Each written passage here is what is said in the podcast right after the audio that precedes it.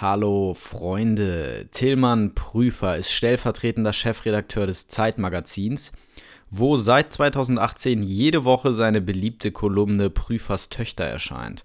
Er hat ein paar Bücher schon geschrieben, unter anderem Kriegt das Papa oder kann das weg und jetzt macht doch endlich mal das Ding aus.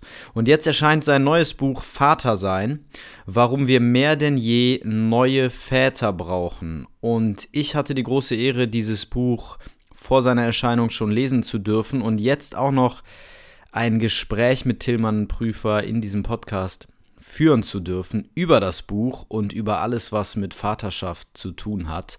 Aus meiner Sicht ist es ein sehr gelungenes Buch. Du kannst es vorbestellen jetzt über den Link unter dieser Folge. Und ansonsten wünsche ich viel Spaß bei einem sehr gewinnbringenden, sehr umfangreichen, allumfassenden Gespräch, was jeder Vater und jeder, der es noch werden will, sich aus meiner Sicht unbedingt anhören sollte. Viel Spaß.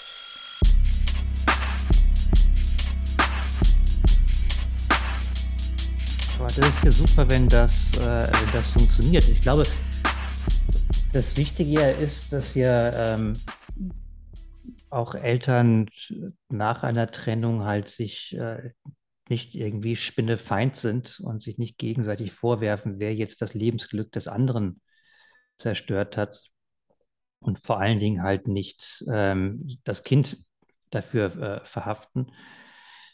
Das äh, klingt ganz einfach, ist aber so, dass die allermeisten Eltern, äh, denen das sehr schwer fällt und das nicht schaffen. Und wenn das bei euch funktioniert. Also Glückwunsch, das ist toll. Ja, man muss auch sagen, dass das schon auch harte Arbeit war. Also es ist nicht nur so, das hat funktioniert und Glück gehabt, sondern wir haben schon wirklich viel gesprochen einfach in dieser Zeit und auch die, die ganzen schmerzhaften Dinge angesprochen. Und wir hatten eine Phase, wo wir uns wirklich nicht gut begegnen konnten, weil wir uns gegenseitig sehr verletzt haben. Und ähm, trotzdem haben wir es geschafft, das so gut es ging von der Kleinen fernzuhalten, die jetzt mittlerweile so klein gar nicht mehr ist. Aber wir haben eben nie aufgegeben.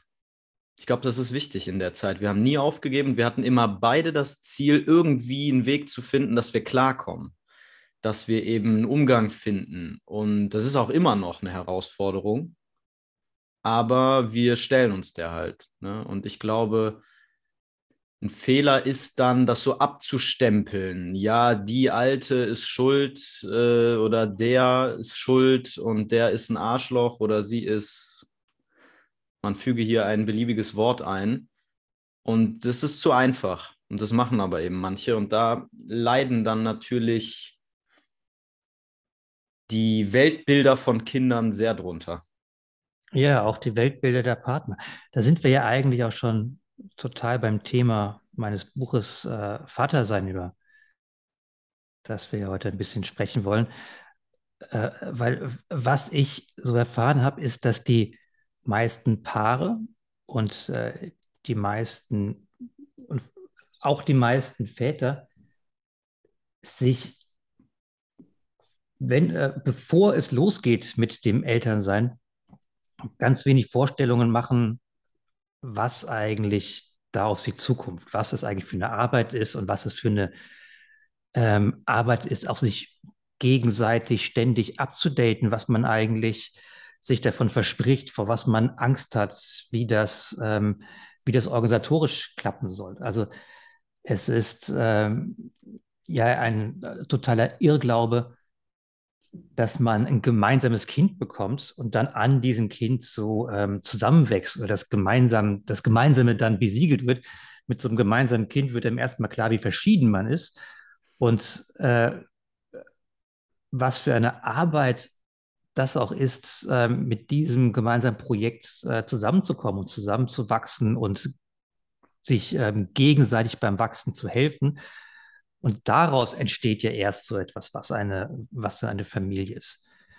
Und so was ich so erfahren habe, auch wenn ich mit Familientherapeuten und äh, Väter, Coaches und Therapeuten, wie du ja auch ähm, einer bist, gesprochen habe, ist, dass die, die Zeit, die man eigentlich nutzen muss, um sich klarzumachen, was kommt da auf uns zu und wie wollen wir das gemeinsam schaffen und wie ähm, verlieren wir uns nicht dabei und was ist uns eigentlich gegenseitig wichtig dabei, was stellen wir uns eigentlich unter Vaterschaft und Mutterschaft vor, dass die ähm, oft nicht genutzt wird und man dann äh, total überrollt wird von dieser Welle von Ereignissen, Emotionen, Stress, Arbeit, die dann ähm, auf einen zukommt. Und das ist natürlich immens. Also eine Partnerschaft zu führen ist große Arbeit.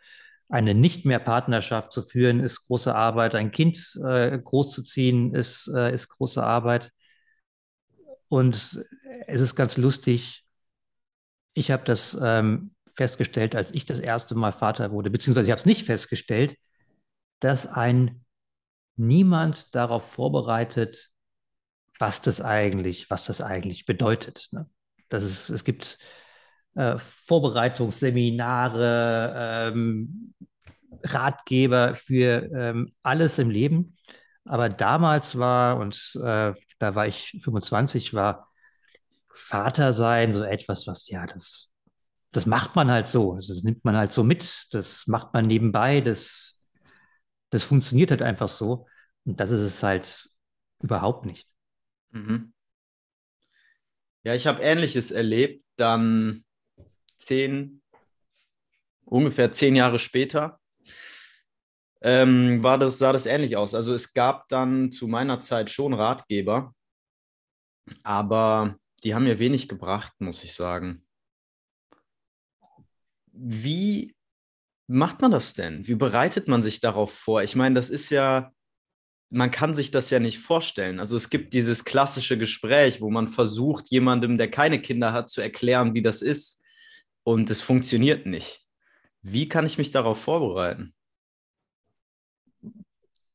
Also es gibt Dinge, die kann man, äh, die kann man ähm, mit dem Partner vorbereiten und das sind ganz, ganz einfache Sachen. Also so banal es klingt.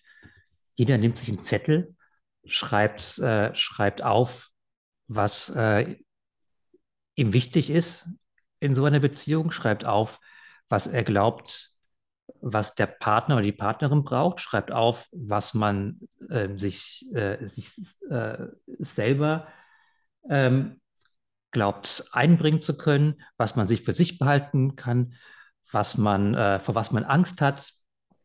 Und äh, dann ist äh, und liest sich das gegenseitig vor, dann hat man schon etwas, über das man sprechen kann und über das man vielleicht vorher gar nicht gesprochen hat oder sich nicht getraut hat zu sprechen, was von wer ähm, ist eigentlich wann da, wer, äh, wie ist eigentlich die äh, Karriereplanung bis zu äh, welche Ängste habe ich, was unsere Erotik betrifft, hin zu ähm, was äh, erhoffe ich mir äh, von, von so einem Kind.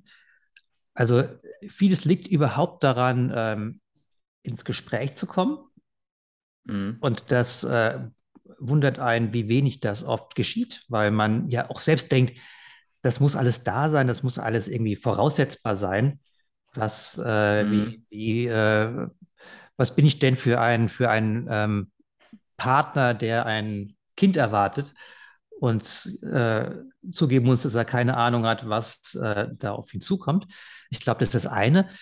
Das andere ist, was jetzt ähm, äh, Männer betrifft. Männer sind meiner Erfahrung nach unheimlich träge dabei, sich eigene Netzwerke aufzu, äh, aufzubauen. Also wenn man ein Kind erwartet, und das weiß man ja schon mindestens ein halbes Jahr vorher, was dann kommt, äh, dann kann man einfach mal gucken, wem in meiner Umgebung geht es denn ähnlich? Ne? Wer kriegt denn, ähm, wer kriegt denn äh, auch noch irgendwie Nachwuchs? Wer ist denn ein junger Vater?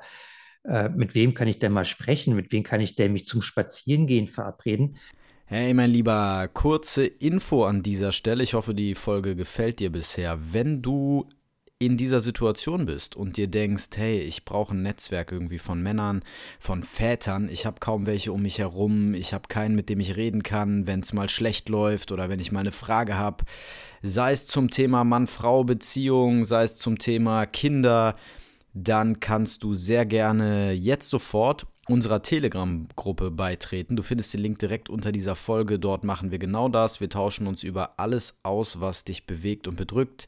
Das kannst du entweder über die Gruppe machen oder du wartest auf einen unserer regelmäßigen Zoom-Calls, wo wir uns über diverse Themen austauschen. Außerdem bekommst du Zugang zum VIP-Bereich auf meiner Homepage über diese Gruppe. Also klick jetzt auf den Link, dann bist du direkt drin und ich freue mich, dich da zu sehen. Viel Spaß beim Weiterhören. Das ist genauso banal, ist das, was Frauen zum Beispiel viel, viel besser machen. Also wenn ich mir meine Frau anschaue, ein Großteil ihres heutigen Freundinnenkreises sind einfach Mütter, die sie kennengelernt hat in der Stillgruppe oder so etwas. Also äh, Frauen, mit denen sie am Anfang keine andere Gemeinsamkeit hatte als auch ein Kind. Ne?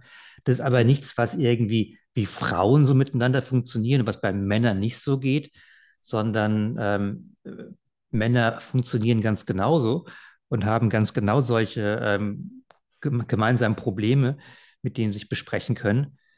Mhm. Aber das liegt halt häufig nicht in unserer Erziehung, es liegt halt nicht in unserer Kultur, es liegt nicht in unserer Vorstellung von, von Mannsein, weil uns irgendjemand mal ähm, erzählt hat, dass es äh, etwas mit Schwäche zu tun hat, wenn man mit einem Problem zu jemand anderem geht und fragt, wie macht ihr denn das so?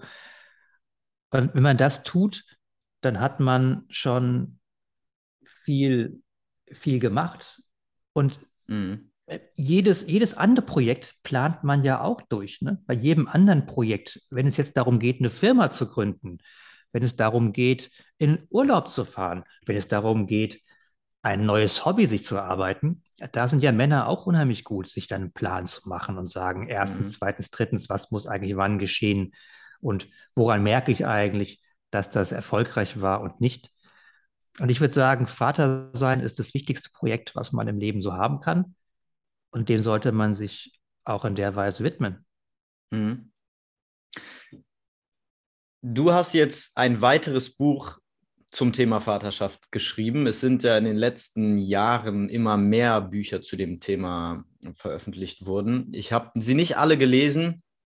Ich habe einige wenige gelesen und war immer sehr enttäuscht, weil mir zu wenig, und das, das mag sein, dass ich einfach zufällig die falsche Stichprobe aus diesen Büchern äh, rausgezogen habe, aber mir wurde zu wenig auf die Welt der Männer eingegangen. Es ging immer sehr viel um gesellschaftliche Themen und darum, dass wir als Väter eine Verantwortung haben, unbedingt 50 Prozent der Care-Arbeit zu übernehmen und ähm, für eine Gleichheit im Outcome, so nenne ich es mal, zu sorgen.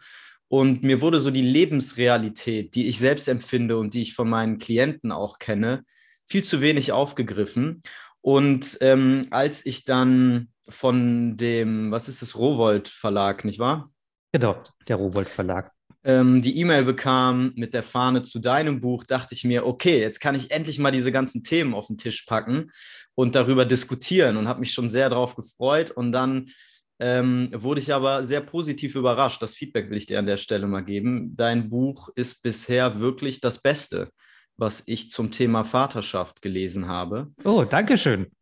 Das freut mich sehr. Weil, weil du eben ähm, ja sehr diesen Blick auf die Lebensrealität von Vätern tatsächlich richtest. Ja, ähm, du schaffst das, indem du viel von dir selbst erzählst und das auch ehrlich, ja, und von den, ich sag mal, Fehlern, die du auch gemacht hast. Da können wir gleich noch ein bisschen drüber sprechen. Ähm, aber du hast auch, finde ich, einen interessanten Blick, den du am Anfang aufmachst zu der Seite, wo Väter oder Männer in der Gesellschaft benachteiligt werden. Natürlich machst du auch die Seite auf, wo Frauen benachteiligt werden, aber eben auch die der Männer. Und das finde ich erfrischend. Das wollte ich dir einfach kurz feedbacken. Ähm, was das Thema Netzwerk angeht, darüber hast du gerade gesprochen, ja. Ähm, das erlebe ich auch. Ich mache, meine Frau ist Hebamme und ich mache hier ähm, die Männerrunden von den Geburtsvorbereitungskursen, die die anbieten. Ja, das kennst du ja vielleicht, beziehungsweise du kennst es sicher. Geburtsvorbereitungskurse hast du gemacht, habe ich ja gelesen. Ähm, Partnerkurs und dann gibt es häufiger mal so einen Männerabend. Und die richte ich eben aus.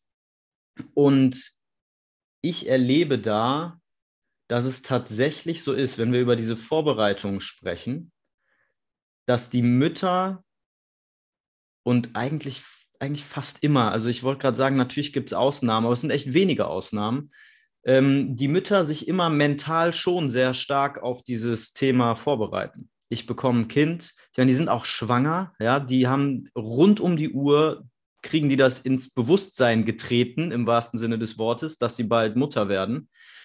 Ähm, und bei den Vätern ist immer so eine Haltung von, ja, das wird schon, das kriegen wir schon irgendwo hin, wir wachsen mit unseren Aufgaben. Ähm, du hast jetzt gerade gesagt, das ist ein, ein gesellschaftliches Thema. Glaubst du, das hat auch was Biologisches?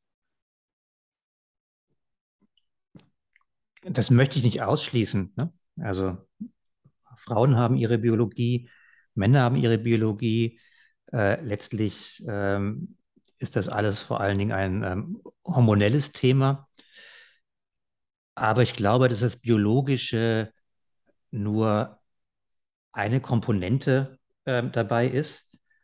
Und wir ähm, machen es uns nicht leichter in Wirklichkeit und äh, oder vielleicht zu leicht, indem wir sagen, naja, Männer sind so und Frauen sind so. Ne? Also mhm. es gibt biologische Unterschiede zwischen Männern und Frauen, die sind, äh, die sind äh, verbirgt, aber es gibt auch biologische Unterschiede zwischen dir und mir. Ne? Es mhm. gibt charakterliche Unterschiede zwischen Menschen und das alles wirkt zusammen. Aber ich wäre sehr vorsichtig, dort einen Faktor so herauszustellen und sagen, das, das ist es jetzt. Wenn ich ein Kind in meinem Bauch habe ne, und mit dem und das quasi aus, ähm, äh, aus äh, äh, mir heraus aufbaue und unter, wenn, deine Frau äh, Hebamme ist, dann wirst du das besser wissen als ich, unter unsäglicher Arbeit und oft unglaublichen Schmerzen ähm, gebäre und die ersten Monate alles, was dieses Kind ist, ja aus meinem eigenen Körper rauskommt. Ne? Also ich meine, wenn die Frau stillt, dann ist dieses ganze Kind kommt aus ihr heraus, aus ihrer Milch. Dann habe ich natürlich einen, in dem Sinne einen biologischen Vorsprung damit, eine, ähm, eine Verbindung zu diesem kleinen Wesen zu haben und eine, äh, äh, mir ist total klar, ne, intuitiv, was äh, ich da ähm, vor mir habe. Und da können Männer nie so hin. Ne? Also das ist schon mhm. ein, ein, ein äh, Unterschied, den es gibt. Aber natürlich haben Männer auch wiederum einen Vorteil aus dieser Geschichte, weil sie müssen auf dieses kleine Wesen zugehen. Sie müssen den Kontakt suchen. Sie müssen eine Kommunikation etablieren. Sie sind die erste Außenwelt, die so ein Kind hat. Und das ist eine Rolle, die ihnen gewissermaßen biologisch zugeschrieben ist. Es ist nicht so, dass diese Rolle immer so, ähm, so bleiben muss. Also es gibt auch Männer, die sich herausstellen als der viel bessere Caregiver und der viel bessere Geborgenheitgeber, als die Mutter das vielleicht ist. Vielleicht ist die Mutter die bessere Herausforderin und äh, so etwas. Also zum Beispiel meine Frau ist in vielen Sachen einfach mutiger als ich, wenn es darum geht, von irgendwo hoch runter zu springen in irgendeine Wasserfläche, von der man nicht weiß, wie tief sie eigentlich ist, ist meine Frau sofort äh, die erste dabei. Ich denke mir darüber nach, was alles schiefgehen kann. Mhm. Das sind Rollen, die man sicher auch aufteilen kann, die ähm, sich äh, so ergeben. Ähm, und die sind natürlich auch in der Biologie geboren aber es gibt halt so viel Dynamik in der Partnerschaft und so viel Dynamik in, uh, in dieser Partnerschaft zwischen Eltern und Vätern und Kind, dass ich glaube ich,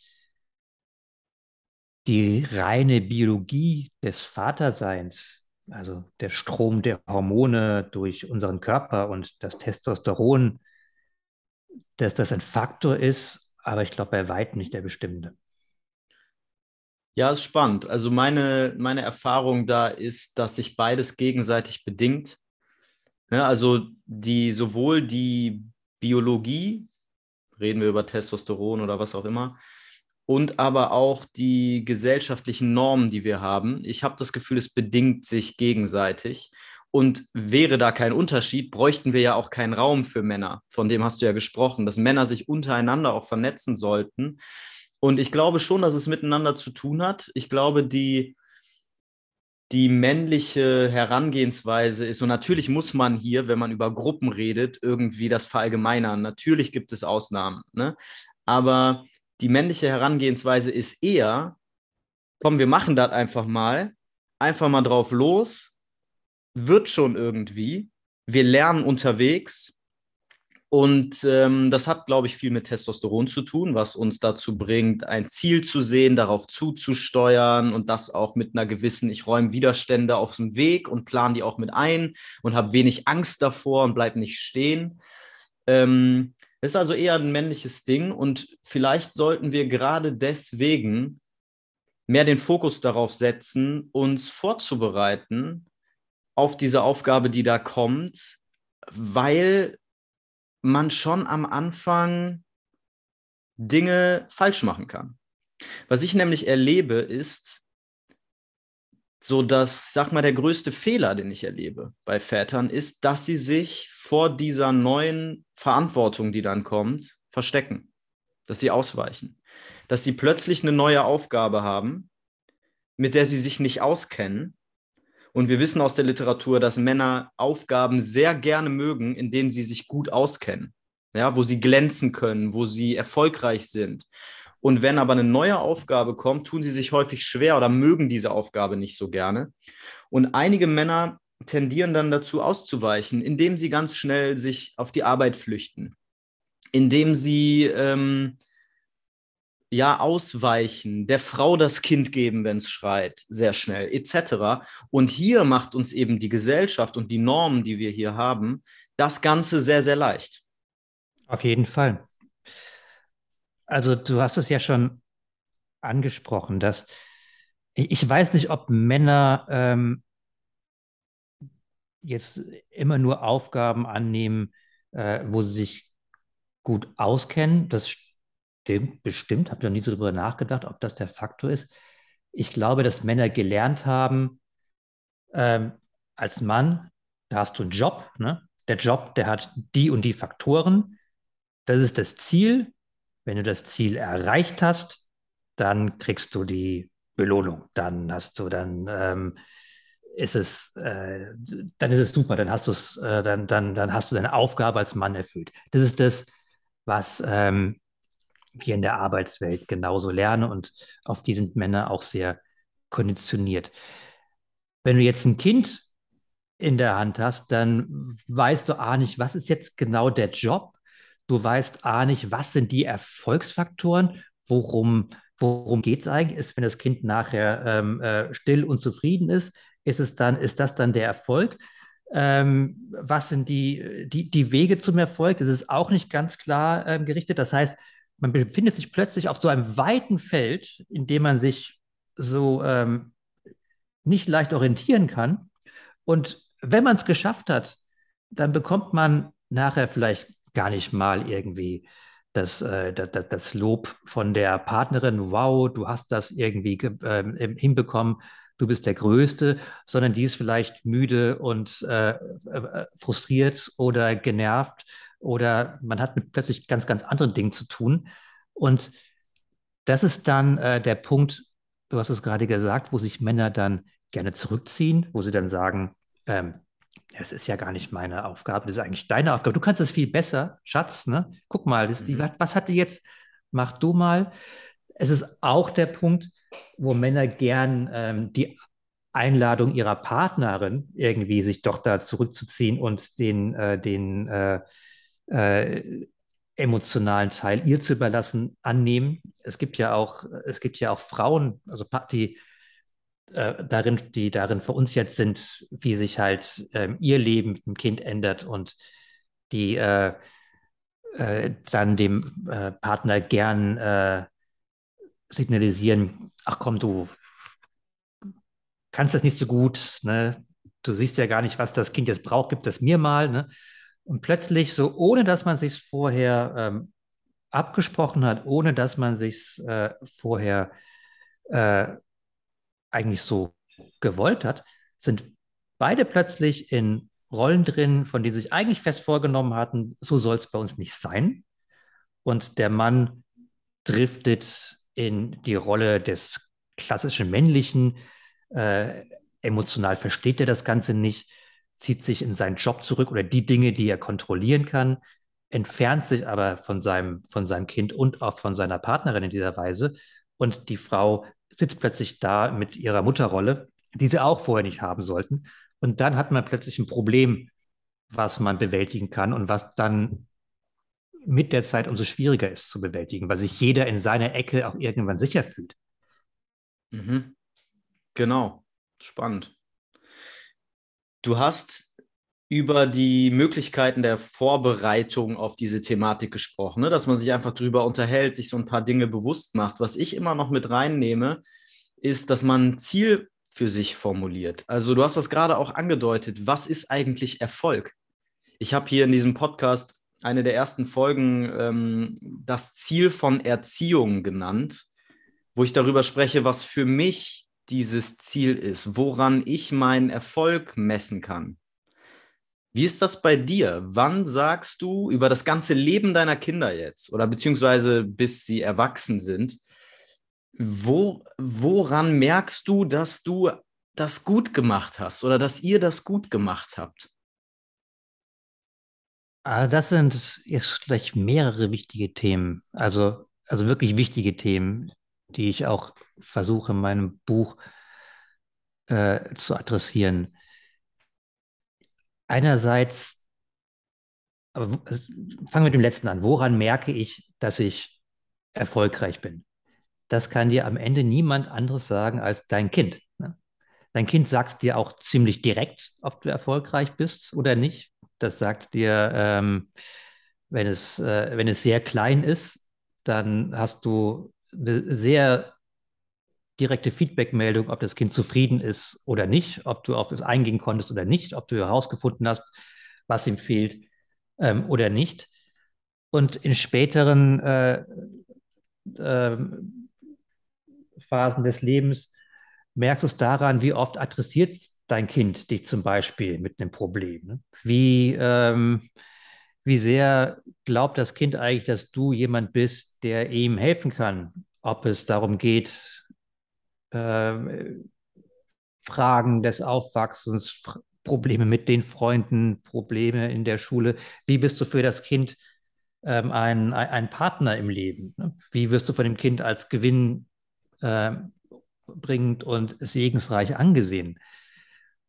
Und das ist etwas, was halt eine Sache ist zwischen dir und äh, deinem Kind und wo dir auch niemand anderes ähm, sagen kann, ob du das jetzt gut gemacht hast oder schlecht gemacht hast und wo du es aber auch ähm, dir von keinem anderen abholen kannst, ob das jetzt gut gelaufen ist oder schlecht gelaufen ist. Das kann dir kein Ratgeber ähm, sagen, das kann dir auch nicht deine Partnerin oder dein, äh, dein, dein Partner sagen. Das ist einfach ähm, eine sehr intime Sache zwischen Vater äh, und Kind. Und das versuche ich halt in meinem Buch so ein bisschen sich darauf zu konzentrieren, dass man sich, und da sind wir bei dem zweiten, was du gefragt hast, was nimmt man sich eigentlich vor? Was soll eigentlich das Ziel sein, das Ziel von Erziehung? Also A, Erziehung ist ja nicht, ich habe so eine Projektvorstellung und äh, mache erstens, zweitens, drittens und nachher kommt da so ein Produkt raus, was erstens, zweitens, drittens hat und wenn das irgendwie irgendwie, äh, wenn ich das irgendwie abhaken kann, dann ist es ein Erfolg, ne? ein Markterfolg, ein Projekterfolg, sondern es ist ja eine Partnerschaft. Es ist ja eine, du hast ja ein Gegenüber. Ne? Und das merkst du auch als Vater sofort, wenn du das Kind in den Arm hast, dass es ein Gegenüber ist, ne? dass es was mitbringt, dass das Eigenschaften hat, die du kennenlernen musst, mit denen du umgehen musst. Jeder Vater weiß das, dass obwohl Kinder, wenn ich jetzt von meinen Kindern erzähle, meine vier Töchter, die sind alle mit einer ähnlichen Ansprache von meiner Seite her aufge, aufgewachsen. Natürlich unter, in verschiedenen äh, Beziehungen, in verschiedenen äh, Lebensphasen meinerseits. Aber die sind ganz klar vom Charakter her komplett andere Menschen. Ne? Also die bringen ja etwas mit. Und Erziehung heißt nicht, dass man irgendwelche Werte in so ein Gefäß reindroppt und dann äh, wächst da irgendwas und da muss ich vielleicht noch hier was irgendwie beschneiden und da was äh, vorgeben und da mal was bestrafen oder so etwas, sondern es ist halt eine Partnerschaft. Es ist ein, ein äh, auch eine Partnerschaft, die auf irgendeiner emotionalen Weise von Anfang an auf Augenhöhe ähm, abläuft. Und der Erfolg der Erziehung ist nachher, wie erfolgreich ist diese Partnerschaft, wie weit, ähm, wie sehr ist man ähm, mit dem Kind noch Partner. Und das ist halt das Dritte, was wichtig ist. Dieser Job ist nicht irgendwann zu Ende. Ne? Also für viele Väter ist so die Vorstellung, oh, ich bin jetzt Vater, ich fange das jetzt an. Das endet dann so, das Kind hat Abi oder das Kind ist dann groß oder dann und dann irgendwie zieht so aus. etwas. Das zieht aus. Ne? Ist auch wieder ähm, dieses klassische Projektdenken. Ne? Ein Projekt ist ja irgendwann abgeschlossen. Wann ist es abgeschlossen? Ne? Abgeschlossen ist es nie. Ne? Also und ähm, wenn du, äh, wenn das Kind auszieht, dann hast du immer noch eine Partnerschaft mit dem Kind, dann bist du immer noch der Vater des Kindes, dann bist du immer noch hoffentlich ein wichtiger Bezugspunkt im Leben. Und die, und das ist das, was halt viele ähm, unterschätzen, also was, glaube ich, äh, vorige Generationen von Vätern noch mehr unterschätzt haben, als das jetzt Väter heute tun, dass sie erst, äh, wenn das Kind dann nicht mehr da ist, wenn es ausgezogen ist, merken, wie viel sie eigentlich von der emotionalen Arbeit dieser Beziehung über ihre Frauen oder ihre, ihre Partnerin halt so delegiert haben, dass sie eigentlich gar nicht wissen, was ihr Kind beschäftigt, welche Probleme es da gerade hat, wo es in dem Leben ist, wie es irgendwie, ob es glücklich ist oder nicht glücklich ist, weil sie das halt äh, sie an die äh, ihre Frau delegiert hatten, während sie selbst sich auf ihre Versorgerrolle zurückgezogen haben. Ja, und plötzlich ist dieses Kind nicht mehr jeden Tag da, es ist nicht mehr irgendwie around. Und du merkst dann, dass jetzt der, der, ähm, was der Status der Beziehung ist, dass man nämlich keine wirkliche Beziehung hat.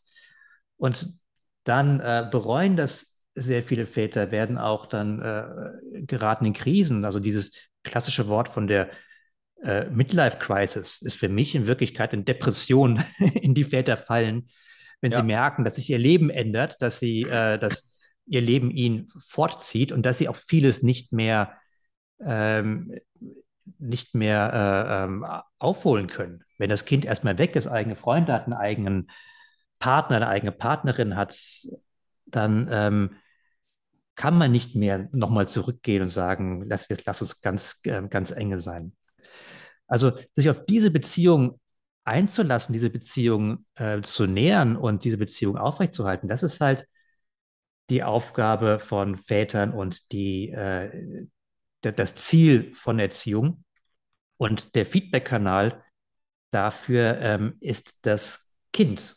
Und das ist auch, ich glaube, ein wichtiges Thema für dich auch in deinen Coachings, dass man sich als Vater be bewusst werden muss, was ist das also? Wer, wer bin ich eigentlich für dieses Kind? Was ist das eigentlich, was mich als Mann ausmacht? Was ist mir eigentlich im Leben wichtig? Was ist eigentlich, was ist das? Was ist die Legacy, die mein Kind mal von mir mitnehmen soll? Ne? Was ist das? Und was ist das bei dir? Ähm, bei mir ist das, oh, jetzt sind wir aber schon gleich sogar im Deep Talk drin. Uh, wow. Äh, ich bin Coach, mein Lieber. Kein, äh, ich arbeite nicht bei einer Zeitung. Für mich ist das ganz Wichtige, was ich meinen Kindern äh, predigen möchte, mitgeben, ist Neugierde auf die Welt.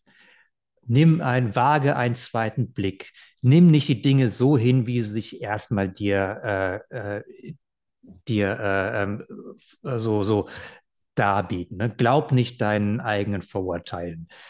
Ähm, nimm erstmal an, dass jeder Mensch, der dir begegnet, auch was Gutes in sich hat, auch wenn du es jetzt irgendwie nicht merkst, auch wenn es sich dir überhaupt gar nicht, ähm, äh, gar nicht eröffnet. Halt einfach ähm, auch Situationen, die dir unangenehm sind, einfach mal durch und vertraue auf deine, auf deine eigene Kraft. Mhm. Vertrau dadurch darauf, dass du was gelernt hast und es, und, und es anwenden kannst. Nimm an, dass Dinge gut ausgehen. Sei optimistisch. Ich glaube, das ist ein, etwas, was äh, gerade jetzt in der äh, in dieser Zeit, in der wir leben, total wichtig ist, ne? weil wir haben, wir ziehen gerade eine Generation auf, die eine komplett offene, ähm, offene Zukunft äh, vor sich hat, weil sie unter Vorzeichen stattfindet, die keiner irgendwie ähm, einschätzen kann, keiner weiß, wie geht das mit dem Erdklima weiter.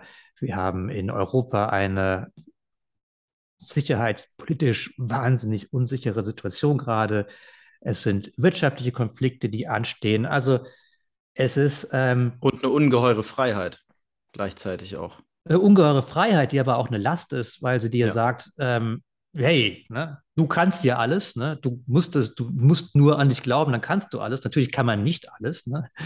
ja, aber man muss vor allem sich entscheiden können irgendwo, ne? Also ich höre, ich höre bei dem, was du sagst, höre ich zwei Punkte vor allem sehr stark raus, nämlich Offenheit und Vertrauen.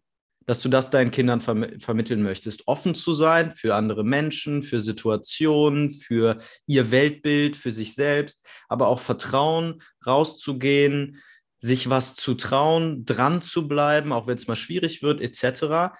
Was steht da drüber? Also, wir, also ja, die, ja, es wird deep. Also wir reden ja dann irgendwann wirklich, wenn wir über diese Legacy reden, dann reden wir am Ende ja wirklich eigentlich über unsere Antwort auf die Frage, worum es im Leben eigentlich geht. Genau. Und ich glaube, äh, dieses Thema, was steht da drüber, äh, das ist eine Frage. Die andere Frage ist, wo manifestiert sich das dann eigentlich? Ne? Also wo lebe ich das dann, diese, diese Legacy? Ne? Es ist einerseits ähm, natürlich schön, wenn wir diese, diese, diese großen Begriffe haben. Ne? Also wenn ich Optimismus äh, äh, sage, dann ist das äh, ein wichtiges Thema für mich. Und äh, ich hoffe, dass ich deine Frage richtig beantworte dann, oder du musst mir dann nochmal ähm, noch stellen. Es ist dann aber auch wichtig, wo kommt das eigentlich dann in meinem Leben vor? Ne? Wie, also wie will ich Offenheit gegenüber anderen Menschen predigen? Ja, ich konkretisiere die Frage nochmal. Also es ist spannend, was du sagst, aber da, da reden wir später noch drüber. Warum möchtest du deinen Kindern dieses Vertrauen und diese Offenheit vermitteln? Was haben die davon? Damit sie erfolgreich durch ihr Leben gehen können, damit sie die Dinge, die sie sich für sich vorstellen, auch äh, umsetzen können, damit sie äh, sich, äh, sich orientieren können und damit sie etwas haben, auf das sie zurückgreifen können in Situationen, wo sie sich unsicher sein kann. Also wenn ich als Kind mhm. weiß, mein Vater traut mir das zu, dann fällt es mir auch einfacher, es mir selbst zuzutrauen. Ne? Mhm. Wenn ich mhm. weiß, mein Vater, der, der ähm, der meint so, das, das schaffst du, dann fällt es mir leichter in Situationen, in denen ich es mir gar nicht selbst abnehme, ähm, das zu schaffen, an das zu glauben, was mein, was, was mein Vater dazu gesagt hat. Wir ja. sind ja, wir sind ja Vorbilder. Ne? Wir sind ja Vorbilder in, äh, in jeder Hinsicht, wie wir uns äh, verhalten, ob wir ähm, uns unseren Kindern öffnen, ob wir uns zurückziehen, ob wir schweigen oder äh, ähm, reden, ob wir Konflikte lösen äh, oder ihnen aus dem Weg gehen, ob wir konstruktiv sind oder aggressiv. Wir sind in allem sind wir ein Vorbild für, äh, für, für unser Kind. Mhm. Und wir können es vor dieser Rolle auch nicht verstecken. Mhm. Ja, damit ist die Frage für mich dann beantwortet, weil das ist genau das, worum es mir geht. Und ich glaube, also du, du hast gesagt, es geht dir darum, dass deine Kinder, nur damit ich es richtig verstehe, irgendwie einen Weg gehen, sich entscheiden für Dinge, was wollen sie im Leben, Ziele setzen in Anführungszeichen und dann eben auch die Fähigkeiten, die Skills haben, das, das Mindset und auch dich als Ressource, diese Dinge umzusetzen, zu erreichen, dafür zu gehen. Und das ist tatsächlich eine sehr, also das ist eine, eine Herangehensweise, eine Beantwortung dieser Frage, die ich sehr häufig von Vätern bekomme, weil es was zielgerichtetes ist. Das ist der, der männliche Weg, die männliche Herangehensweise, was nicht bedeutet, dass, also es hat jetzt wenig mit dem Teil zu tun, was wir zwischen den Beinen haben oder nicht haben, aber es ist die männliche Herangehensweise, die weibliche Herangehensweise wäre eher, das Kind soll sich gut fühlen, glücklich sein, geliebt sein. Und du machst in deinem Buch diese beiden Themen auch ganz am Anfang auf. Du sagst, und genau das sage ich auch in diesem Podcast des Öfteren, es gibt eine Vaterrolle und es gibt eine Mutterrolle. Und das Kind braucht auch diese beiden Energien, nenne ich es mal. Aber die müssen nicht unbedingt vom, also die Vaterrolle muss nicht unbedingt vom Mann auf das Kind übertragen werden oder also das ist nicht unbedingt die Aufgabe des männlichen Teils und die, ähm, die weibliche Energie ist nicht unbedingt die Aufgabe des weiblichen. Jetzt habe ich es sehr kompliziert ausgedrückt. Ja, aber das ähm, ist wichtig, das, äh, das, ähm, das, das klar zu machen, ja. weil wir natürlich auch sehr schnell in diese, ich finde so ein bisschen so biologistische ähm, äh, ähm, Folklore hineinfällt, das Wesen des Vaters, das Wesen des Mannes, das Wesen der Mutter und äh, wo man ja plötzlich dann so auf so eine Art Urschrei-Hypothese zurückgeworfen wird, dass man als Mann schon immer A, B, C in sich trägt und als Frau eigentlich genau die und die Bestimmung hat. Kein Schwein kann uns sagen, was unsere Bestimmung ist. Das müssen wir schon selber rausfinden und selber für uns definieren.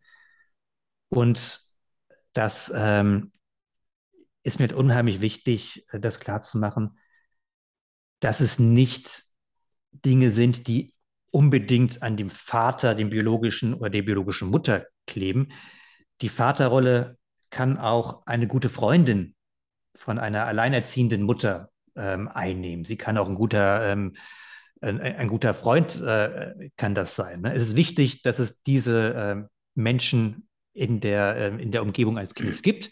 Und es ist wichtig, dass es beide Energien gibt. Kein Kind. Und kurz noch der Einschub: Ich kenne auch viele homosexuelle Paare, die das unfassbar gut umsetzen. Ja. Wo, ich, wo es auch diese beiden Pole gibt, ja. Es gibt da aber auch heterosexuelle Paare, wo ich finde, äh, dass es zu Problemen kommt, weil zum Beispiel beide versuchen, die Mutterrolle zu übernehmen. Ne? Also wo sich ähm, und deswegen finde ich das auch in dieser, das war auch ein Grund, warum ich dieses Buch geschrieben habe, weil ich finde, dass halt in der Diskussion diese neuen Väter so einiges irgendwie schief gewickelt wird, wenn es darum geht, so, dass der neue Vater sich dadurch ähm, beweist, dass er die Care-Arbeit zu Hause macht, dass er, dass er die, die Elternzeit macht, klar geschenkt, das ist halt äh, total wichtig, aber dass er dann den, den äh, putzt und kocht und ähm, alles das irgendwie genauso toll macht, wie es die, äh, wie, wie, es die, die Mama auch macht. Und dann ist er, dann ist, das, ist die Sache geritzt. Ne? Also ich finde, ja. sich die Care-Arbeit auszutauschen, ähm, aufzuteilen, das ist genauso selbstverständlich, wie sich darüber, wie man darüber klar werden muss, wie man, wie man die Erwerbsarbeit aufteilt, ne? Wie man, äh, wie man dazu kommt. Ähm, aber das ist nicht, das ist das ist nicht mal der Anfang des, des, des Vaterseins. Also das ist nicht nur, weil ich irgendwie ähm, einen Sauerteig irgendwie äh, äh, äh, basteln kann, nur weil ich irgendwie äh, ein toller Koch bin, bin ich deswegen noch nicht irgendwie der, der, ähm, der, der, Vater meiner Kinder in einer, in einer Vaterrolle. Erst wenn ich meinem Kind erklären kann, was dieser, dieses Kochen, was dieser Sauerteig mit seinem Leben und mit meinem Leben zu tun hat, wie mir das Freude bereitet, wie ich irgendwie, was ich damit weitergeben kann, da fängt das an. Und ich finde, dass viele Männer in dieser, äh, jetzt äh, in, in diesem reden über, was müssen wir jetzt von den Vätern erwarten und äh, jetzt müssten die mal äh, sich da mehr einbringen, äh, genau das Falsche tun. Sie denken sich, okay, ne, also ich habe jetzt hier, ich muss jetzt noch mehr Skills haben, ich muss jetzt noch irgendwie Hausarbeit toll finden. Ich muss noch zu Hause äh, da sein. Ich muss noch das und das machen. Klar, mache ich alles auch noch. Ne? Check, check, check. Mhm. Job gemacht. Ich bin, ich bin ein toller Vater. Ähm, ich erzähle davon auf Instagram und, ähm, und, und bin geil. Das ja. ähm, ist schön, wenn man das macht. Ne? Und es ist, ich will es auch nicht kleinreden. Ne? Ich will auch nicht sagen, das ist nicht wichtig, ähm, bleib in deinem Büro und ähm, überlass dein, äh, den, den Haushalt deiner Partnerin.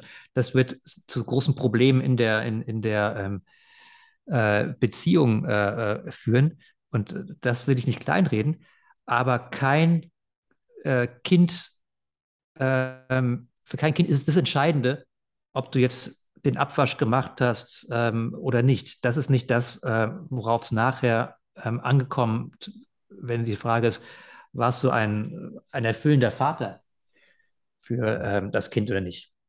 Ja. Es wird auch den Vätern, die es bisher gab, nicht gerecht. Ne? Also wir, es gibt viele, viele Väter in der, in der Geschichte, die wir als absolute Haushaltsmuffel kennengelernt haben, die sich auf ihre, ihre äh, ähm, ähm, äh, Position zurückgezogen haben, dass sie das alles ihren Frauen äh, beantwortet haben. Das sind aber, wenn man ihre Kinder fragt, für die nicht immer schlechte Väter gewesen. Ja. Die haben das nicht alles irgendwie negativ ähm, ähm, wahrgenommen, was ihr Vater für sie ist, sondern sie haben, der, die Väter haben vielleicht auf anderer Seite vieles richtig gemacht. Und ich möchte, dass halt diese, diese ganze Debatte von dieser ähm, die, diese ähm, Aufteilung von Care-Arbeit äh, weggeht. Nicht, weil es nicht wichtig ist, sondern weil es halt nur ein, ein Teil ist davon, was es bedeutet, eine, ähm, in einer Familie gut zu funktionieren und ein guter Vater für ein Kind zu sein. Genau, und wir fangen ja dann auch wieder an, Männern in dem Fall oder auch Familien so Glocken überzustülpen. Wir machen eigentlich wieder genau das falsch, was wir schon in der Vergangenheit falsch gemacht haben, nämlich dass wir wieder Menschen in eine Rolle pressen. Es geht ja, es, also man kann ja nicht einer Gesellschaft sagen, liebe Väter, ihr müsst jetzt alle sondern wir müssen ja gucken, was habe ich für eine Familie, was habe ich da für Menschen, was habe ich eventuell schon für Kinder, was habe ich für einen Vater, was habe ich für eine Mutter. Und wenn ich eine Familie habe, wo die Mutter sagt, ey, ich will überhaupt nicht arbeiten, ich liebe das, die Wohnung sauber zu machen, ich liebe das zu kochen, ich gebe da all meine Liebe rein und der Vater sagt, ich liebe meine Arbeit und ich arbeite gerne 50 Stunden die Woche und dann komme ich nach Hause und habe Energie für meine Kinder, dann ist das ein geiles Modell. Und das sind nebenbei bemerkt nachweislich auch die glücklichsten Familien, die zufriedensten Familien. Aber das Entscheidende ist, es geht auch um Einigkeit. Und wenn ich eine Familie habe, wo es genau andersrum ist, wo der Vater sagt, ey, ich liebe das zu Hause, diese ganze Care-Arbeit zu übernehmen und die Mutter ist wahnsinnig erfolgreich beruflich und geht auch darin auf, dann ist das ja genauso geil. Und jetzt gehen wir hin, wir haben, also das ist so ein bisschen meine Perspektive da drauf, wir haben diesen Feminismus, der aus einer wahnsinnig geilen, großartigen Energie herauskommt, nämlich, dass Menschen endlich frei das tun können, was sie möchten, was sie wirklich intrinsisch möchten. Und ich habe das Gefühl, an vielen Stellen sind wir da ein bisschen übers Ziel hinausgeschossen und gehen jetzt hin und sagen, ja, Väter, ihr müsst jetzt aber und erst dann macht ihr eine gute Arbeit. Und genau da, finde ich, ist dein Buch eben so erfrischend, weil du eben hingehst und genau das aufmachst und sagst, ja klar, es ist wichtig, dass man in der Familie sich diese Aufgaben aufteilt, aber eben so, dass möglichst alle möglichst zufrieden sind und keiner auf der Strecke bleibt. Und ähm, das finde ich sehr, sehr spannend. Das freut mich, wenn du das so, ähm, so ähm, gelesen hast, empfunden hast. Ich würde nicht sagen, dass der Feminismus an sich über das Ziel hinausgeschossen ist. Also ich würde eher sagen, dass die Männer der, den Ball, den der Feminismus ihnen eigentlich zuspielt, gar nicht aufgenommen haben. Also wir ähm, Frauen fangen an zu sagen, ey, wir sind mit der Rollenaufteilung, die wir, äh, die es ergibt, nicht, nicht zufrieden. Wir wollen was anderes. Ich möchte nicht, dass, wenn ich ein Kind bekomme, dass das das Ende meiner Karriere ist und dass ich jetzt irgendwie auf meinem, auf, irgendwie auf, auf meinem kleinen Mutterglück sitze. Ähm, ich bin damit unglücklich, ne? lass uns das anders machen. Und ähm, äh, was sagen die Männer? Ne? Wo sind, also, wo sind die Männer, die, ähm, aus, die, die die Befreiung aus ihren Rollen fordern? Wo sind die Männer, die sagen, ich möchte was anderes? Ne?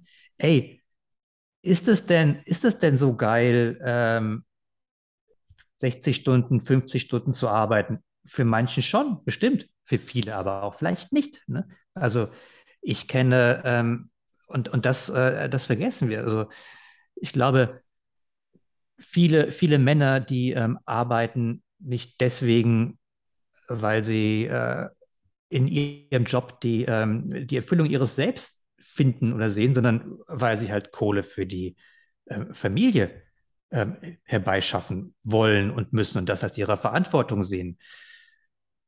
Äh, ein äh, ja. Bekannter von mir, der fährt, äh, der fährt Bus, ne? Der fährt sehr gut Bus. Der fährt, der, der mag das. Der, ähm, der ist verantwortungsvoll in seinem Job. Ne?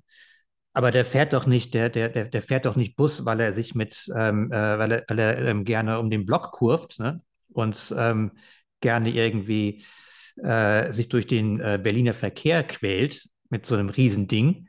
Das macht er gerne, ne? aber er, fährt, er macht das für seine, ähm, für seine Familie. Und äh, um halt ein Auskommen für die Familie zu machen. Er macht das aus seiner Verantwortlichkeit. Und die Frage, ähm, was macht mich eigentlich glücklich? Was ist eigentlich das, wie ich mit meiner, ähm, mit meiner Rolle zufrieden bin? Was will ich da reingeben? Was will ich rausholen? Was ist auch eine Forderung, die ich an meine Partnerin habe oder an meinen Partner? Was, ähm, was soll da, da rauskommen? Was ist meine, meine, äh, meine Geschichte, die stellen sich halt äh, Männer häufig, häufig nicht oder glauben sie, es steht ihnen nicht zu oder das wäre jetzt etwas, was, äh, was bei sich dann, dann schon so kommt. Kommt nicht einfach so, glaube ich. Ne?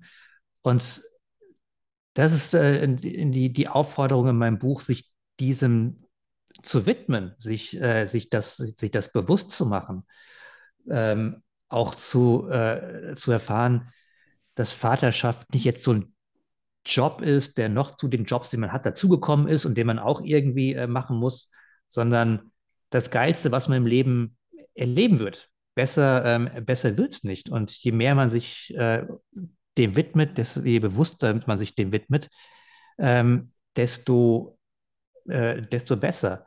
Und es gibt dafür nicht das Rezept. Das Rezept ist nicht, ähm, Teilzeitarbeit, das Rezept ist nicht irgendwie der sechs Jahre lange äh, Sabbatical, das Rezept ist nicht A, B, äh, B, C. Es gibt bestimmte Werkzeuge, die man sich äh, dafür zur Hand nehmen kann. Es gibt bestimmt Über die Ideen reden wir gleich noch. Und, und Strategien.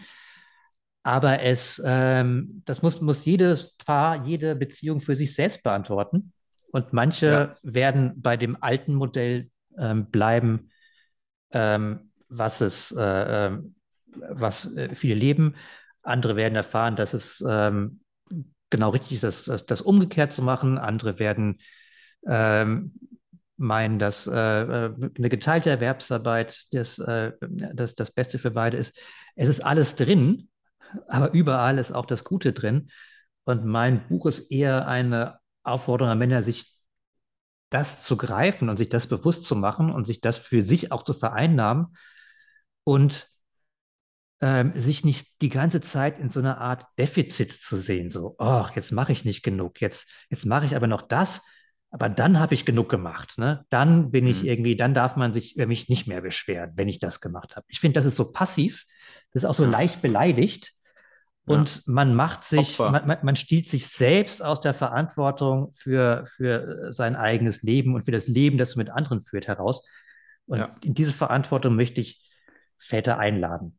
Ja, was ich wahnsinnig spannend finde, was ich auch schon vermutet habe, aber was die Sache bei dir jetzt rund macht, ist, dass dieses Leben, was du gerade aufgemacht hast, diese Vorstellung davon, dass wir für etwas gehen, was wir wirklich wollen in der Familie und dass wir einfach gucken, wie bauen wir das im Einzelfall genau auf, so dass wir ein bisschen glücklicher sind, als wir es gestern waren vielleicht. Das ist ja genau das Gleiche, was du dir auch für deine Kinder wünschst. Also das ist das gleiche Ziel steckt dahinter, die gleiche Lebensphilosophie steckt dahinter. Und ich gehe da volle Kanne mit. Ich gehe 100 Prozent mit.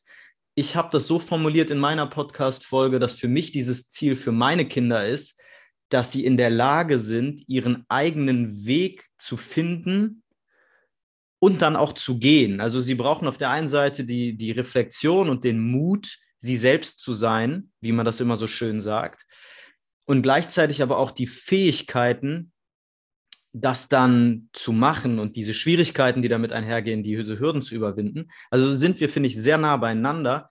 Ich erlebe eben jetzt heute hin und wieder Frauen, die jetzt krampfhaft meinen, sie müssten genauso viel arbeiten wie der Mann und sie müssten Karriere machen. Ich erlebe sogar Frauen, die glauben, für sie ist es ganz, ganz schlimm, Kinder zu bekommen weil sie dann sich irgendwie abhängig machen vom Mann. Und gleichzeitig erlebe ich Väter, die meinen jetzt, sie dürfen nicht mehr so viel arbeiten, obwohl sie ihren Job so lieben.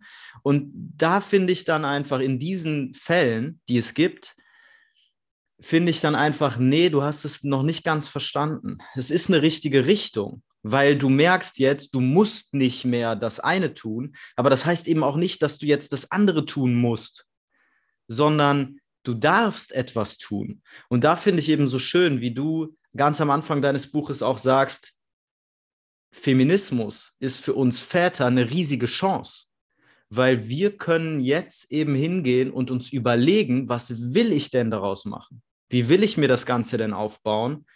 Und dafür lieferst du elf Werkzeuge in deinem Werkzeugkasten. Ich habe jetzt mal zwölf draus gemacht. Ich sage dir gleich warum.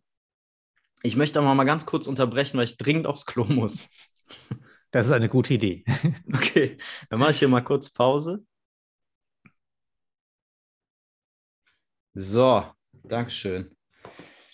Ähm, genau, weil so ein bisschen das erste Werkzeug, was du jetzt noch gar nicht so als Werkzeug bezeichnest in deinem Buch, ist, kein Supervater sein zu wollen. Nicht der perfekte Stereotyp Mann sein zu wollen, sich ein bisschen zu entspannen, sich ein bisschen locker zu machen, kann man so sagen?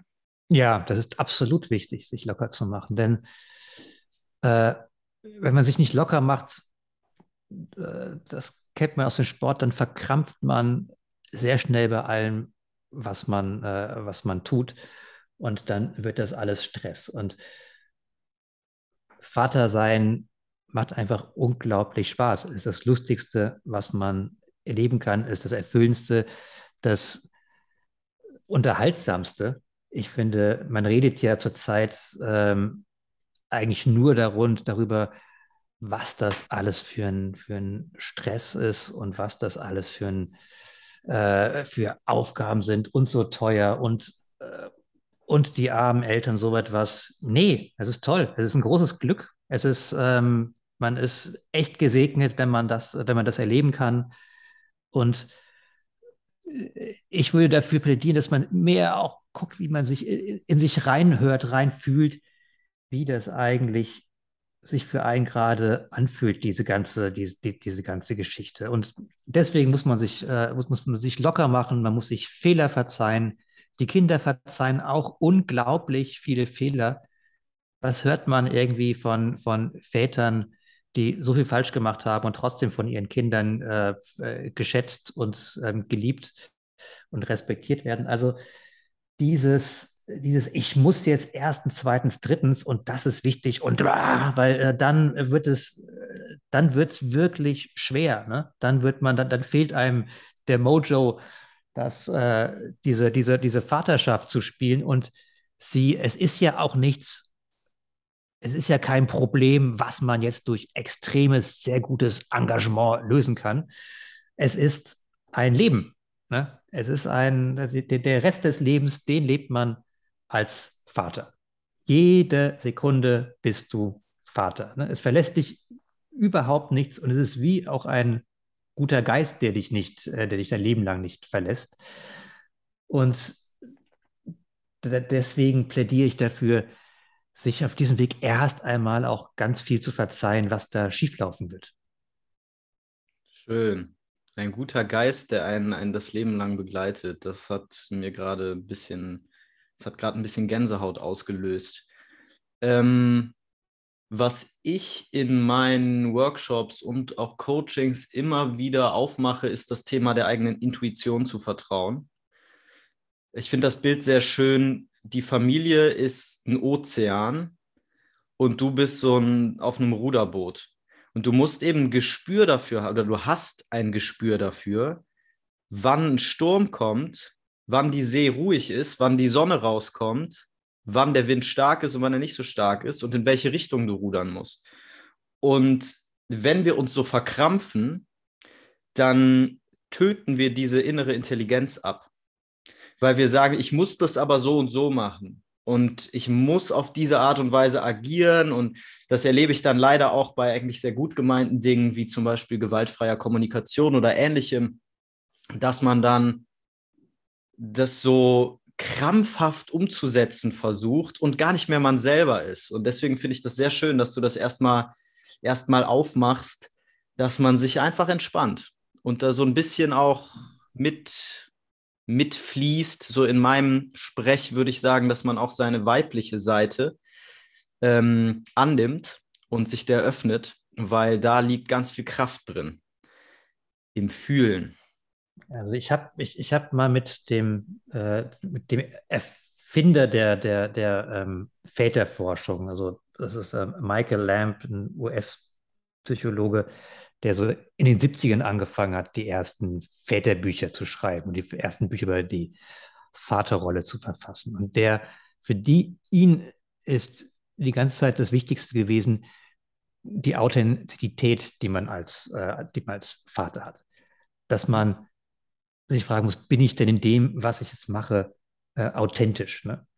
Und wenn ich, äh, äh, wenn ich ähm, mir ein Regelwerk hier so hinnehme, deswegen fiel es mir auch im Buch so schwer, so Regeln aufzubauen. Und ich habe eher dann sogar, okay, ich mache einen Werkzeugkasten. Jetzt so A, B, C, das ist der Weg, wie es geht, ne? das ist die Kommunikation, so müssen wir es machen, äh, dann verliere ich ganz schnell den Kontakt zu mir selbst. Ne? Und wie soll ein Kind an mich glauben, wenn ich nicht an mich selbst glaube, ne? wenn ich nicht irgendwie den, den Kontakt zu mir habe? Mit wem, wer ist dann der Ansprechpartner für mein Kind? Ne? Mhm. Ist es dann dieser Kasper, der irgendwie sich ähm, krampfhaft fühlt, an, an irgendwelche ähm, Regeln zu halten, die er sich selbst äh, gesetzt hat? Ist es das? Ich glaube dich. Ja. Absolut. Und du hast recht, wenn man das versucht, endet es immer in einem Krampf. Es ist wirklich wie beim Sport. Da kommt so ein, so ein Krampf plötzlich und der wirft dann halt die, äh, das gesamte Leben durcheinander. Und also wenn es im, im, schlimmsten Fall natürlich und die Familie durcheinander, weil irgendwann kriegt man das um die Ohren, auf irgendeine Art und Weise. Deswegen finde ich das auch sehr, sehr wichtig. Wie machen wir es jetzt? Wollen wir alle durchgehen oder wollen wir die durchgehen, die dir am meisten bedeuten? Sag doch mal, welche dir am meisten bedeuten, weil ich meine, du bist der Coach, es ist dein, es ist dein ähm, Podcast und wenn wir jetzt alle durchgehen, dann äh, sind wir tatsächlich ja. ja noch morgen früh hier. Ähm, was bedeutet mir am meisten? Ich glaube, was sehr, was man sehr schnell abhaken kann, was wahnsinnig wichtig ist. Und ich mache das jetzt ganz durcheinander. Ähm, Nein, wir reden als erstes mal über, was du schon angedeutet hast, Fehler machen. Fehler ja. machen und äh, dazu stehen oder so. Fehler machen ist, es ist nicht, äh, Fehler machen passiert einfach. Fehler machen ist unter, also bei drei Sachen, die man richtig macht, macht man die vierte falsch. Ne? Ähm, es gibt Fehler, aus denen man lernt. Es gibt Fehler, die macht man immer wieder. Es gibt Fehler, die macht man einfach, weil man, äh, weil man so ist, weil man nicht irgendwie darüber hinwegkommt. Und diese Fehler, die verzeiht einem das Kind in unglaublich vielen Fällen. Die, ähm, und die muss man auch sich selbst verzeihen. Also die muss man also wenn man sich selbst kein guter Freund ist und einem guten Freund verzeiht man auch, dass er, ähm, dass er Fehler macht, wer soll es dann sein? Und es ist natürlich kein Aufruf davon, dass man nicht versucht, das irgendwie äh, richtig zu machen oder nicht versucht, irgendwie ähm, also einen Fehler, wenn man ihn zweimal gemacht hat, ein drittes Mal nicht mehr äh, zu machen. Aber es gehört einfach, wir sind einfach verdammt fehlerhafte Wesen. Und wie soll man es, wie soll man es nicht äh, lernen, wenn es nicht, äh, wenn es nicht schief geht? Ne? Mhm. Wir alle, wir alle gucken auf eine Geschichte von schiefgegangenen Dingen im Leben zurück. Und das hat uns äh, geprägt. Ne? Ich finde auch, dass sich irgendwie äh, ein Charakter eines Menschen, auch ein, eines jungen Menschen, viel eher ähm, daran zeigt, wie man, wenn man wegen irgendwas gegen die Wand gefahren ist, ähm, die Richtung wechselt und äh, wieder ähm, auf die Spur kommt, mhm. als dass man sich ähm, für seine, für seine Erfolge und äh, für, für alles das, was man richtig gemacht hat, feiert. Das ist wahnsinnig, äh, das ist wahnsinnig einfach. Mit, mit den eigenen Fehlern umzugehen, ist ähm, äh, sch äh, schwieriger und finde ich auch die größere Aufgabe. Mhm. Ja, ich mache dann immer das Bild auf, stell dir mal ein, ein Kind vor, dessen Eltern nie Fehler gemacht haben. Also die wirklich alles perfekt machen. Da kommt ja kein spannender Mensch bei raus. Also das ist ja auch wieder ein Fehler, quasi. Nein, vor allen Dingen, vor allen Dingen, diese Eltern haben gelogen. Also diese, ja, ähm, das, das, ähm, äh, das, das wären dann ja, das wären dann ja Roboter. Das ist ja furchtbar. Ne? Also, ja. und ich glaube auch, also ähm, das, was, wenn ich jetzt überlege, was irgendwie ähm, meine Kinder an mir mögen könnten, dann sind das auch zu äh, einem nicht unerheblichen Teil die Dinge, die, ähm, die man falsch gemacht hat. Ne? Also mhm. irgendwie, ähm, also wenn ich äh, die, also die äh, äh, Situation, in denen ich, was weiß ich, ähm, auf der äh, Silvesterparty um halb zwölf eingeschlafen bin auf dem Sofa oder so etwas. Oder mich irgendwie in einer Weise verhalten habe, die halt völlig äh, Banane war, die hatten den, den höheren Unterhaltungswert, also im Leben. Das sind, man wird sich an diese Fehler, die man als Vater macht, wenn sie die Kinder eher erinnern. Viele mhm. Fehler sind auch ganz lustig. Aber. Du hast äh, bei, deiner, bei deiner ersten Tochter, schreibst du in deinem Buch, warst du so ein bisschen naiv vor der Geburt. Ja, das sind die Fehler, die nicht lustig sind. Ne? Das sind ja. die Fehler, wo ich. Ähm, äh, ich war wahnsinnig jung. Ich war 25, als ich äh, ähm, äh, Luna bekam. Ich war total unvorbereitet auf die, auf, auf die ganze Vaterschaft. Und ich habe so ange, ähm, angegangen, wie du irgendwie das äh, ähm, eingangs beschrieben hast, so, ja, das wird schon irgendwie werden. Das, also alle Menschen bekommen Kinder, scheint schon kein, kein Ding zu sein.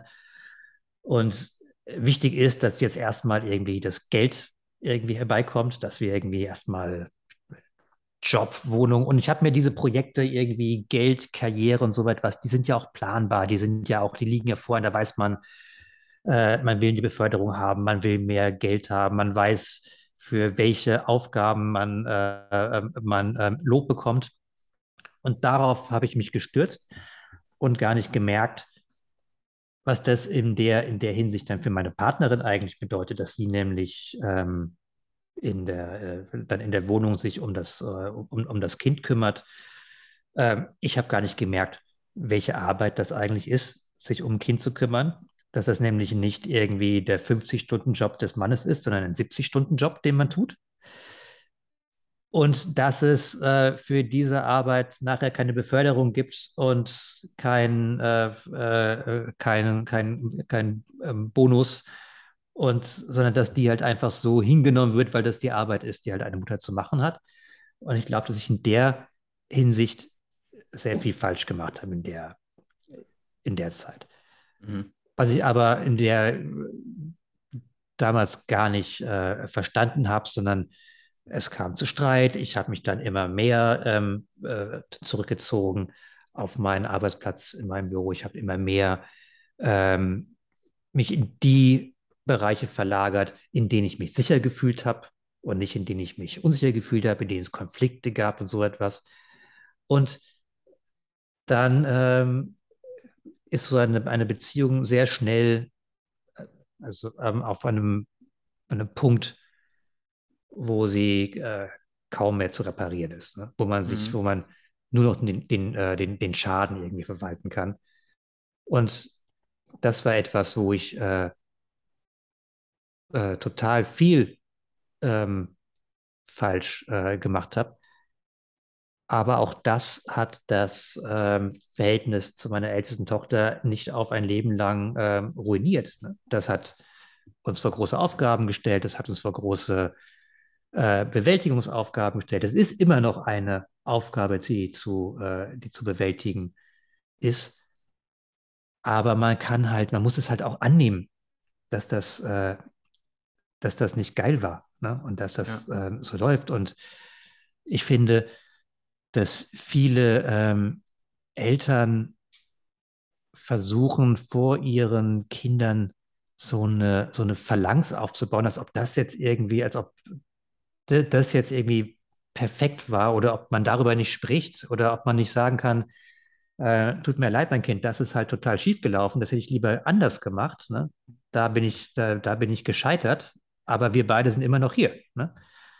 Und mhm. damit kann auch ein Kind, glaube ich, viel besser umgehen, als wenn man es irgendwie verdrängt, ähm, schönredet, totschweigt, irgendwie versucht, es zu, äh, zu übergehen. Ähm, nein, wir, wir, wir machen Fehler, wir, ähm, wir müssen uns äh, mit unseren Fehlern auseinandersetzen, wir müssen dazu stehen, dass wir sie gemacht haben. Wir, es gibt vieles, auch das man für, für als, als Elternteil auch um Entschuldigung bitten kann, wenn man hier einen, einen Fehler gemacht hat. Ne? Es gibt auch vieles, mhm. was einem Kinder verzeihen äh, müssen und man kann auch durchaus um diese Verzeihung bitten. Ne? Was ist, äh, da, das äh, macht einen nicht irgendwie zu einem schlechteren Vater, eher zu einem besseren, glaube ich, ähm, weil man damit auch zu einem lebendigen Wesen erst, erst wird. Ja. Da sind wir ganz nah an deinem vierten Werkzeug, was mir auch sehr am Herzen liegt, das ist Fühlen das Thema fühlen, weil ich muss ja, wenn ich in diese Beziehung trete, du hast ja darüber gesprochen, wie wichtig das ist, Beziehung zum Kind aufzubauen. Als ich dich vorhin gefragt habe, was denn, woran man denn merkt, dass man seine Sache gut macht. Deine Antwort war, das war alles Beziehung. Ne? Man merkt das, wie ich mit dem Kind in Beziehung bin. Und um so etwas gut zu machen, um so ein, also nicht den Fehler wieder gut zu machen, sondern gut mit der Situation umzugehen, dass man ihn gemacht hat, muss ich ja in der Lage sein zu fühlen. Ich muss diesen Schmerz fühlen, ich muss darüber sprechen können, ich muss meine Bedürfnisse äußern können.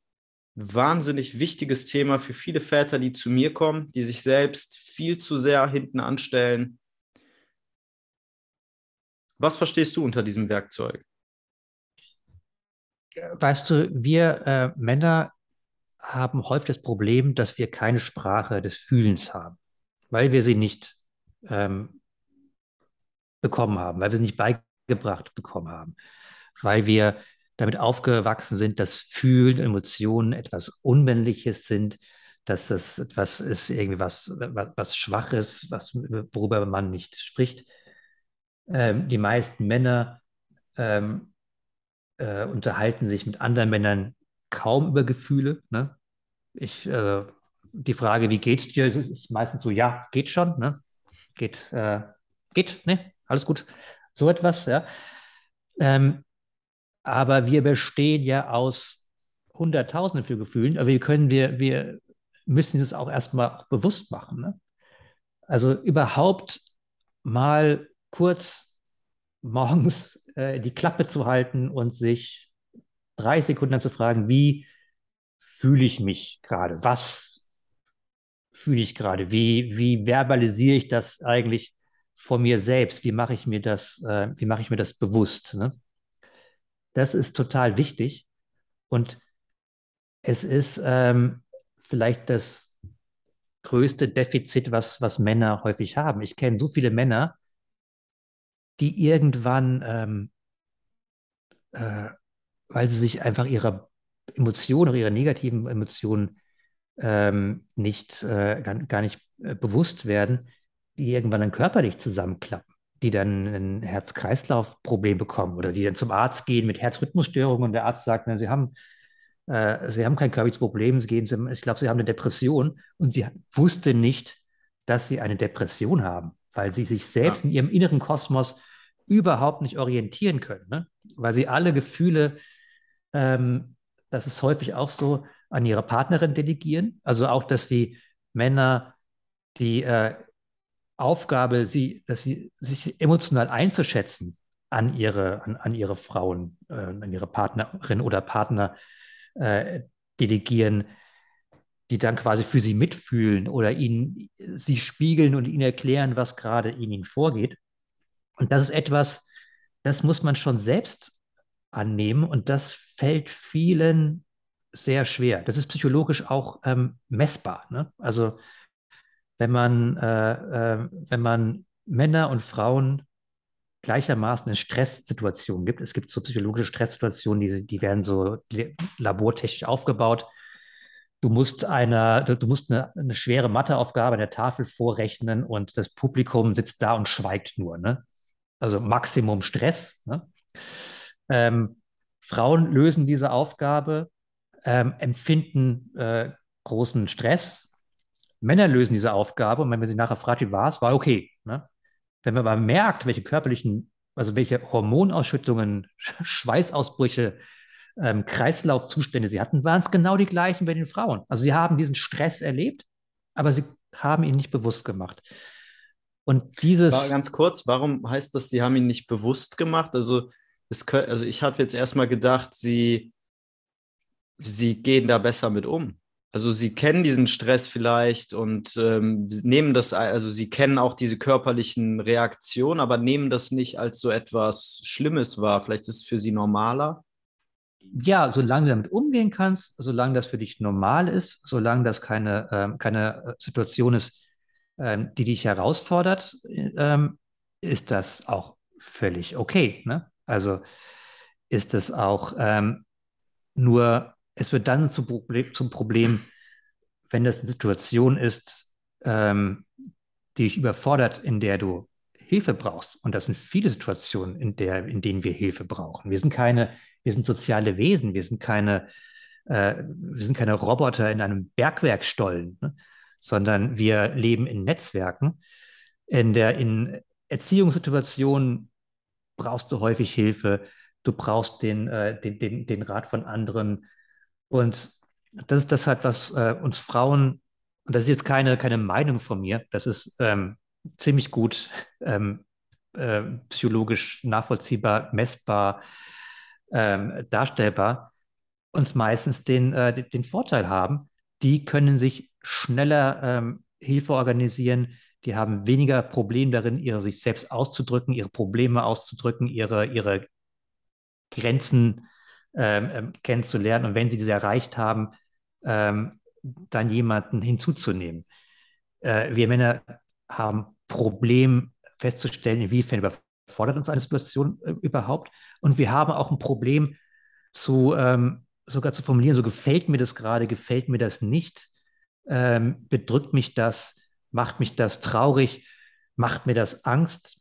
Ähm, fragen, frag das mal jemanden wie er sich gerade fühlt. Männer können es häufig gar nicht. Ne? Und das, da muss man äh, auch keine Blumen drum binden. Das ist in jeder Hinsicht ein Defizit. Also ja. das ist das einzige Defizit von des modernen Mannes, von dem ich mir, dass ich wirklich als Defizit sprechen müsste, weil es dich im Leben nachher unglaublich behindert ähm, und äh, dazu führt, dass man irgendwo vor einer Unmöglichkeit steht, ähm, Aufgaben neue Aufgaben zu, zu, zu bewältigen, ähm, sich äh, mit, seiner, mit, mit seinem Partner, seiner Partnerin zu verständigen und dann in so einem Tunnel landet, ähm, der ähm, letztlich auch dazu führt, zu solchen furchtbaren Zahlen wie, dass äh, dreimal so viele Männer sich im späteren Leben äh, Selbstmordversuche machen sich, oder sich erfolgreich ähm, umbringen, äh, wie Frauen das tun. Einfach weil sie in ihrer Depression hilflos sind und sich nicht schaffen, ähm, Hilfe von außen zu organisieren. Das ist halt ein unglaublich wichtiges Thema, finde ich, was, ähm, was ähm, Männer betrifft.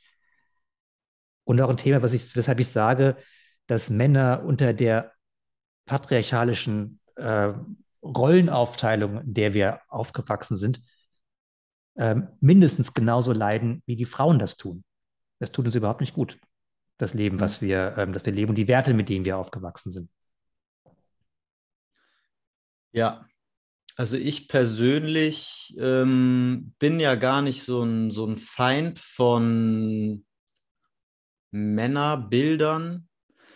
Was ich damit sagen will, ist, ähm, ich ermutige Männer häufig dazu, auch einen Weg der Männlichkeit zu gehen und ihre männliche Kraft zu sich zu nehmen, weil ich viele erlebe, die das sehr verstecken. Die, ähm, du schreibst auch in deinem Buch über unser Bildungssystem, ne, eher am Ende dann, wo du schreibst über, über Väter von Töchtern und Väter von Söhnen, dass Jungs eben fast nur weibliche Bezugspersonen haben in ihrem Leben und mehr denn je Väter brauchen. Die Väter, die jetzt zu mir kamen, kommen, hatten häufig keinen Vater, hatten häufig einen sehr abwesenden Vater.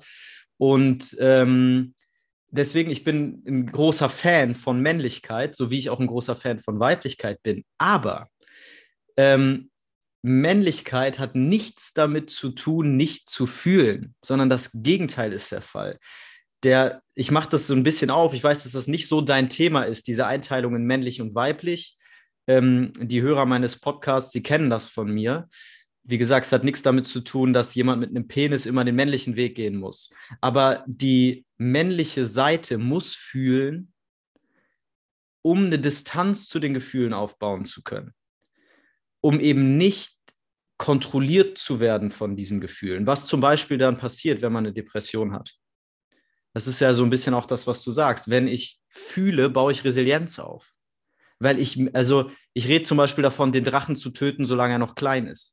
Ich merke, dass ein Konflikt aufkommt, ein innerer Konflikt in meinem Leben, ein Konflikt mit meiner Frau. Ich merke vielleicht sogar, dass mein Kind anfängt, mich zu nerven mit irgendeiner Verhaltensweise.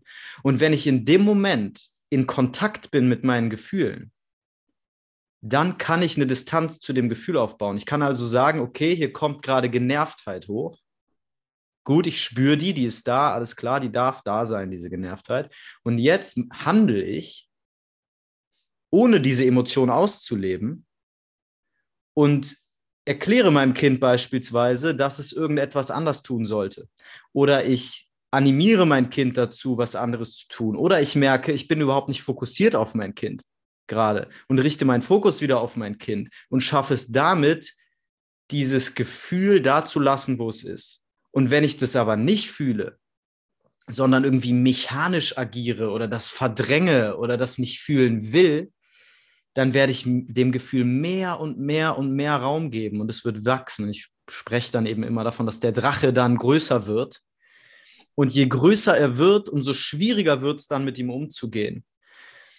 Und deswegen, also das möchte ich nur an der Stelle mal für die Zuhörer mehr sagen als jetzt für dich, dass Männlichkeit nicht funktioniert, wenn wir uns unseren Gefühlen nicht stellen. Ja, ich bin ja nun ähm, in der komfortablen Lage, dass ich kein Männercoach bin.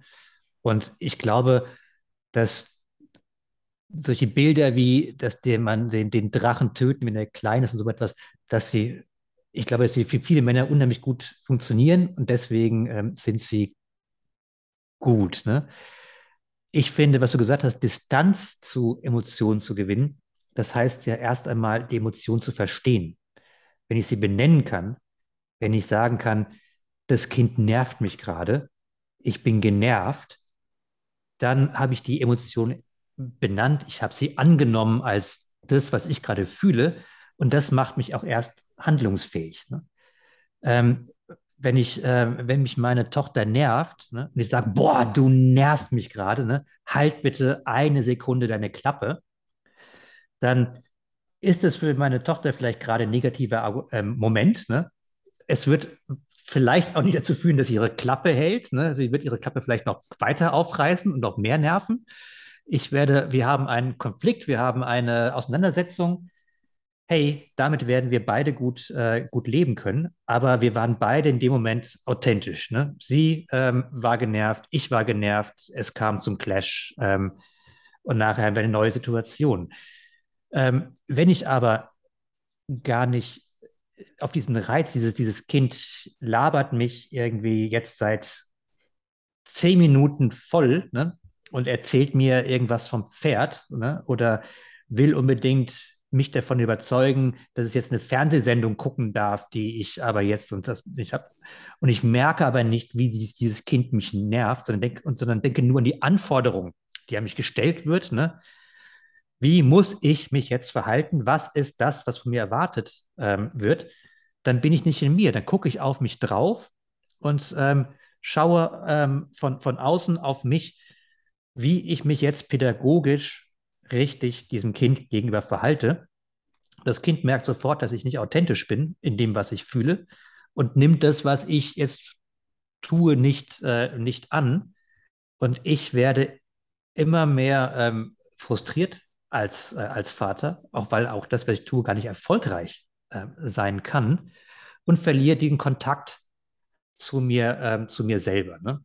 Und ich finde. Und das Kind wird ja dann noch immer weiter reindrücken in die Wunde, wenn es merkt, dass du nicht authentisch bist. Weil das genau. Kind fragt sich ja unbewusst, was da gerade mit Papa los, nervt den das nicht? Und dann macht es ja erst recht weiter.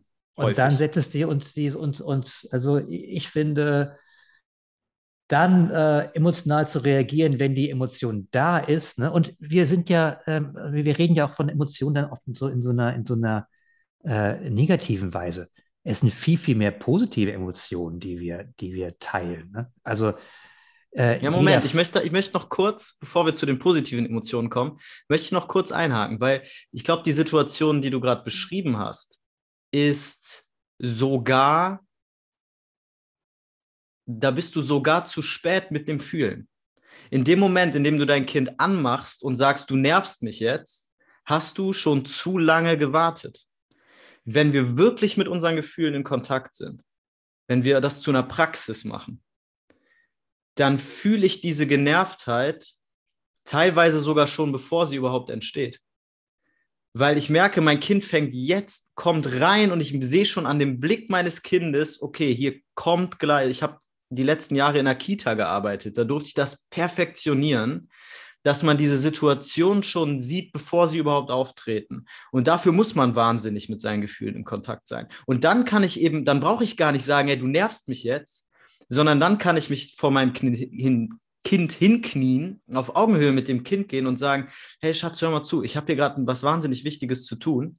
Ich muss gerade noch eine Nachricht beantworten und ich weiß, du hast gerade mir was Wichtiges zu erzählen aber warte kurz und wir reden da gleich drüber. Ist das für dich okay? Ja, das ist okay. Und dann kommt diese Situation gar nicht erst. Weißt du, was ich meine? Das ist sozusagen der Königsweg, wo ich versuche hinzugehen, aus der sehr komfortablen Situation Mensch, heraus, ich sollte mal Männercoach zu sein. Ich sollte mal ein Seminar bei dir buchen. Das hört sich ja hervorragend an. Ja, also das solltest du. Hat der nicht gesagt. Doch, ich meine das vollkommen ernst. Solltest du nämlich auch, lieber Zuhörer, ich bin davon überzeugt, dass jeder Vater, tatsächlich auch jede Mutter, zumindest mal bei mir ein kostenloses Coaching-Gespräch buchen sollte. Du findest den Link dazu unter dieser Folge, buchst einfach einen Termin, wir quatschen eine Dreiviertelstunde und was auch immer dein Thema in deiner Familie gerade ist, ich kann sicher ein paar hilfreiche Impulse reingeben und das vollkommen umsonst. Also, klick jetzt auf den Link, buch deinen Termin und dann kannst du weiterhören. Bis gleich. Aber ähm, positive Gefühle, die genauso wichtig sind. Ja, nämlich, was, was meinst du damit? Erstmal du. Naja, die, das, äh, zum Beispiel, ne, was äh, der Klassiker, äh, der, der, der Vater kommt nach Hause und albert mit dem Kind rum, während die Mutter die ganze Zeit das Kind äh, äh, äh von links nach rechts getragen hat nimmt sich äh, quasi, äh, er greift sich den Fun-Moment mit, äh, mit der Tochter, mit dem Sohn und äh, sahnt dort ab und macht ein ähm, auf, äh, auf lustiger Papa.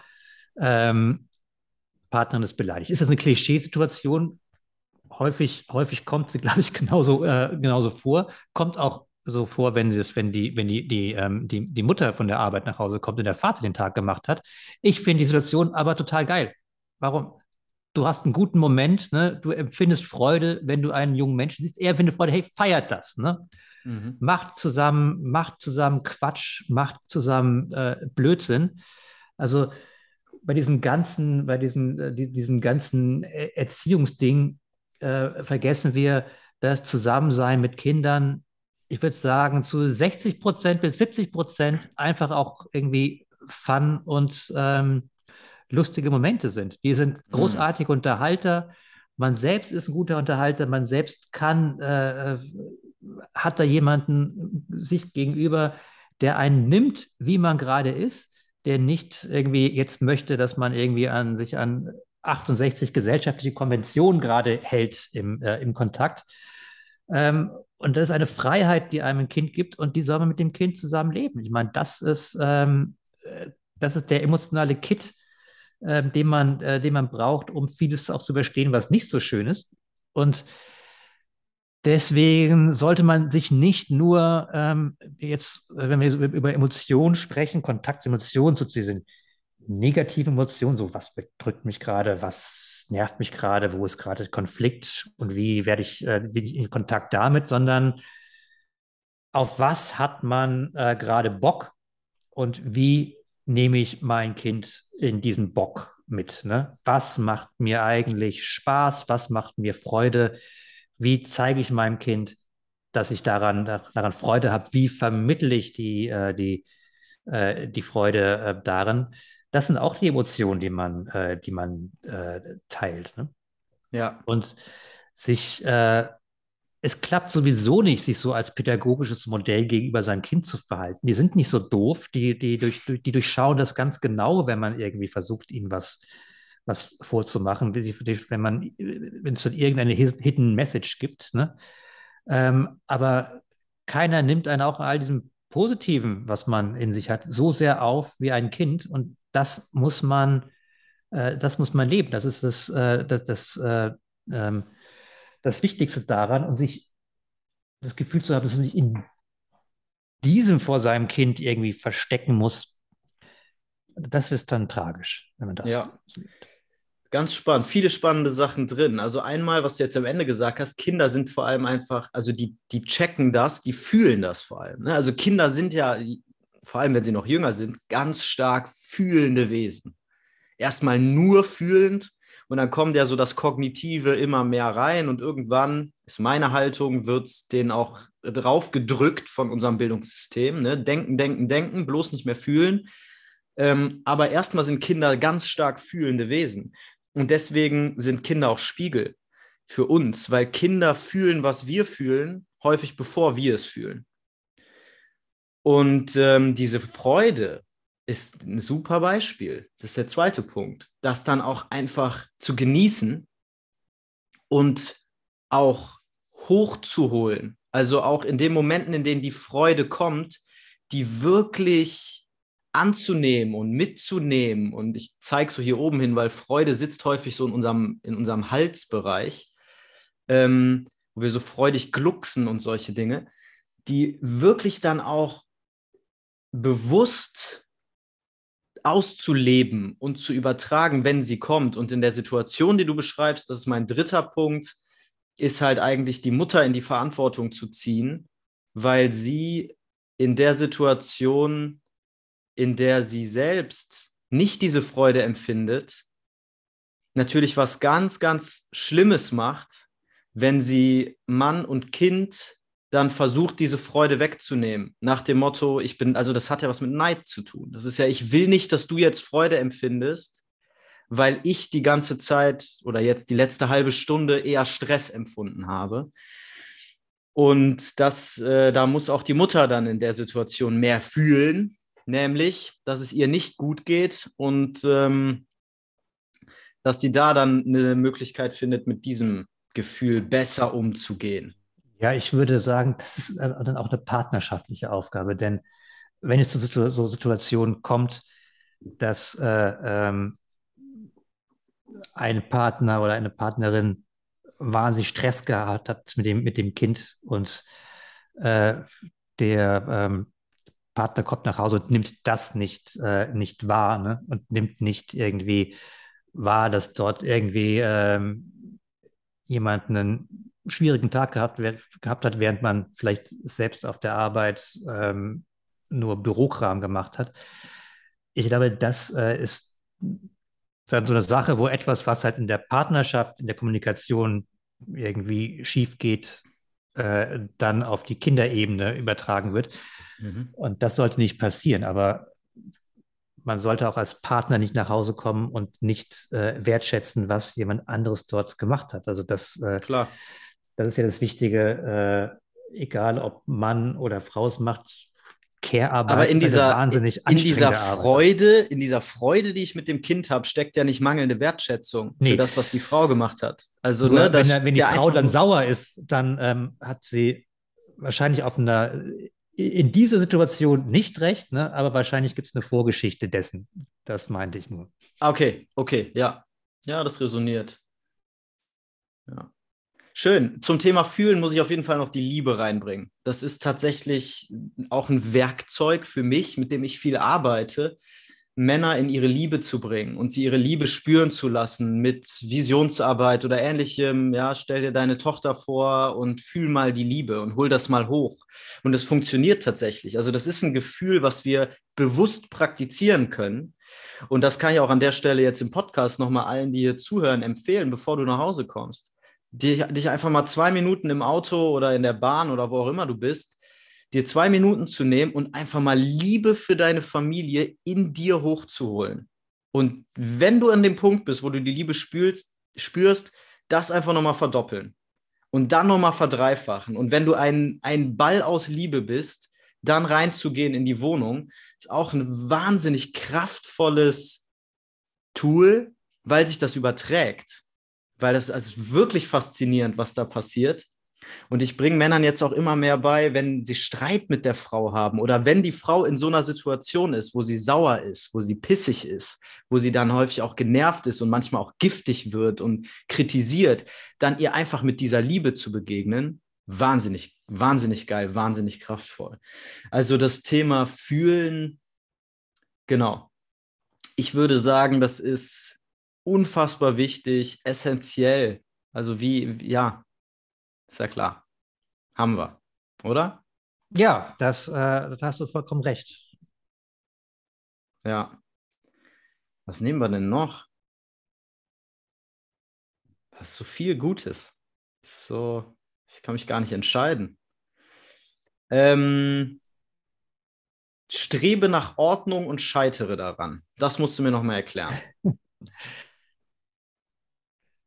Ja, das ist so ein bisschen ähm, das ist vielleicht auch so ein bisschen meine, ähm, äh, meine Rolle, die ich halt in, äh, hier so in meiner Familie spüre, ist, ich habe irgendwie drei Kinder, die sich wie so eine, ich weiß, ich, ich, ich weiß nicht, wie die es schaffen, eine Wohnung in 23 Minuten in etwas zu verwandeln, das aussieht, als hätten gerade die Hells Angels dort ihre, ihre Vereinssitzung abgehalten. Obwohl ich glaube, bei der Vereinssitzung der Hells Angels geht es echt gesitteter und ordentlicher zu als hier. und das, ähm, damit muss man irgendwie seinen Frieden finden. Also ich laufe hier den ganzen Tag rum, ich räume Sachen zurück in Schubladen, ich rücke Möbel zurecht, ich räume Sachen in, äh, in äh, die, die Spülmaschinen ein. Ich, und es ist, einerseits nervt mich das un, ungemein. Ne? Es ist auch so ein, so ein Mantra, die ich dauernd mit meinen Töchtern habe. Guck mal, du hast das gerade rausgeholt, räumst doch weg, du hast dir gerade ein Butterbrot gemacht, tu doch die Sachen dann in die Spülmaschine und räum das wieder zurück, sonst muss es jemand anderes machen.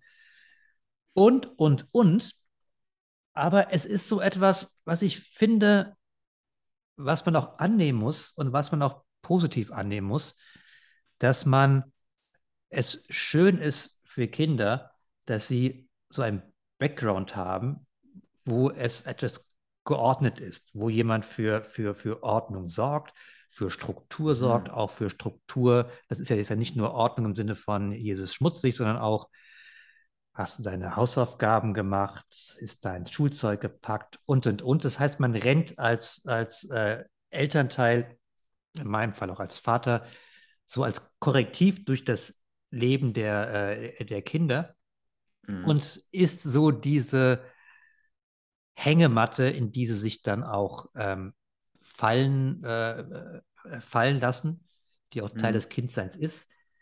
Man kann sich äh, darüber aufregen, aber man muss es einfach auch leben. Mhm. Kriegst Besuch. Das ist meine Frau, die sich gerade, die sich gerade über dieses Pflaster von der Nase aufregt. nee, das ist ja, wir sind live im ARD.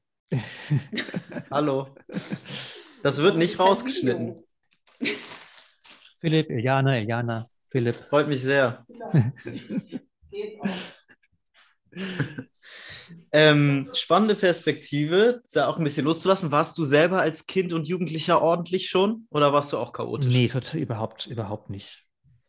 Das Egal. kommt erst irgendwann, ne? Das ist auch einfach so. Also Kinder und Jugendliche sind einfach, haben dieses Ordnungsbewusstsein. Also das ist denen auch einfach egal, oder? Und ähm, äh, sie, sind, sie sind auch teilweise bewusst unordentlich. Also es gibt so diese, diese Kinderanordnung. Wenn ich jetzt auf Juli, die ist neun, die spricht es auch aus. Sie sagt, Papa, ich mag es, wenn es unordentlich ist. Ne? Ich mag es lieber, wenn es mhm. chaotisch ist. Ich mag lieber, wenn die Sachen rumliegen. Ne? Mhm. Ähm, also sie ist quasi, also sie ist politisch von Unordnung und Chaos überzeugt. Mhm. Das ähm, muss ich bei ihr so ähm, wahrnehmen. Räumt dann auch auf, wenn man es ihr aufträgt. Und es gibt dann so diese Teenager-Unordnung, die dann schon so was Provokatives hat. Also mhm. das merke ich jetzt bei Greta manchmal, die eigentlich ein sehr strukturierter Mensch ist. Aber es, man kann nicht ihr Zimmer betreten, ohne auf irgendwas draufzutreten, in irgendwas reinzutreten, über irgendwas zu stolpern. Und ich glaube, dass. Ja, du sollst auch, auch, ihr Zimmer gar nicht betreten. Genau. Ich glaube, dass sie halt ihr, ihr, ihr Zimmer zu so einer Art No-Go-Area irgendwie ähm, macht, ja. ne? damit sie da auch einfach so ihre Ruhe hat und um zu markieren, das ist hier mein Ding, ne? und da hast du gar nichts, äh, da hast du dich gar nicht aufzuhalten. Ja, ist ja auch gut so. Beides kann man irgendwie akzeptieren, mit beiden muss man seinen Frieden finden. Und man darf sich aber auch nicht dabei cool finden, dass man irgendwie die ganze Zeit alles rumräumt. Ja, genau. Also den Kindern hinterherräumen ist so ein Thema. Gerade kam mir dazu, muss ich mal eine Podcast-Folge machen, eine eigene. Ähm, gleichzeitig, ja, müssen wir natürlich die Kinder auch so nehmen, wie sie sind. Und wir müssen aber natürlich auch, also was auch nicht geht, was auch nicht cool ist, ist, wenn wir jetzt als Eltern dann auch die ganze Wohnung Alter, einfach völlig drauf scheißen und die ganze Wohnung im Chaos versinken lassen, weil wir ja so locker sind. Ähm, das ist eben auch nicht unbedingt gesund. Ne? Ähm, ja, aber es ist eine coole Perspektive da drauf. Ist eine, ist eine spannende, schöne, erfrischende Perspektive auf das Thema, da auch, auch wieder sich ein bisschen locker zu machen. Ne? Nicht so verkrampft zu sehen, nicht in so, einen, in so einen Machtkampf auch zu geraten, in so einen ständigen, weil das ja die ganze Harmonie in so einem Haushalt auch total kippen kann. Ne, wenn man nur noch diskutiert über das Auf Aufräumen. Es ist auch etwas, ähm, woran man sich so seltsam festbeißen kann. Ne? Also, wenn man sich selbst im, äh, seinen eigenen Lebensweg anschaut, ne, dann äh, weiß man, man war mal sehr unordentlich äh, in meiner Studenten-WG. Da war es schon fast widerlich. Ich glaube, in der Küche haben sich in der, in der, in der Spüle eigene Lebewesen gebildet, neue Lebewesen gebildet, weil es dort so dreckig war und so unordentlich. Und dann gibt es Phasen, in denen man wieder sehr, sehr geordnet ist und in denen man das schätzen lernt. Und dann gibt es Phasen, in denen man Ordnung braucht, um sich überhaupt orientieren zu können.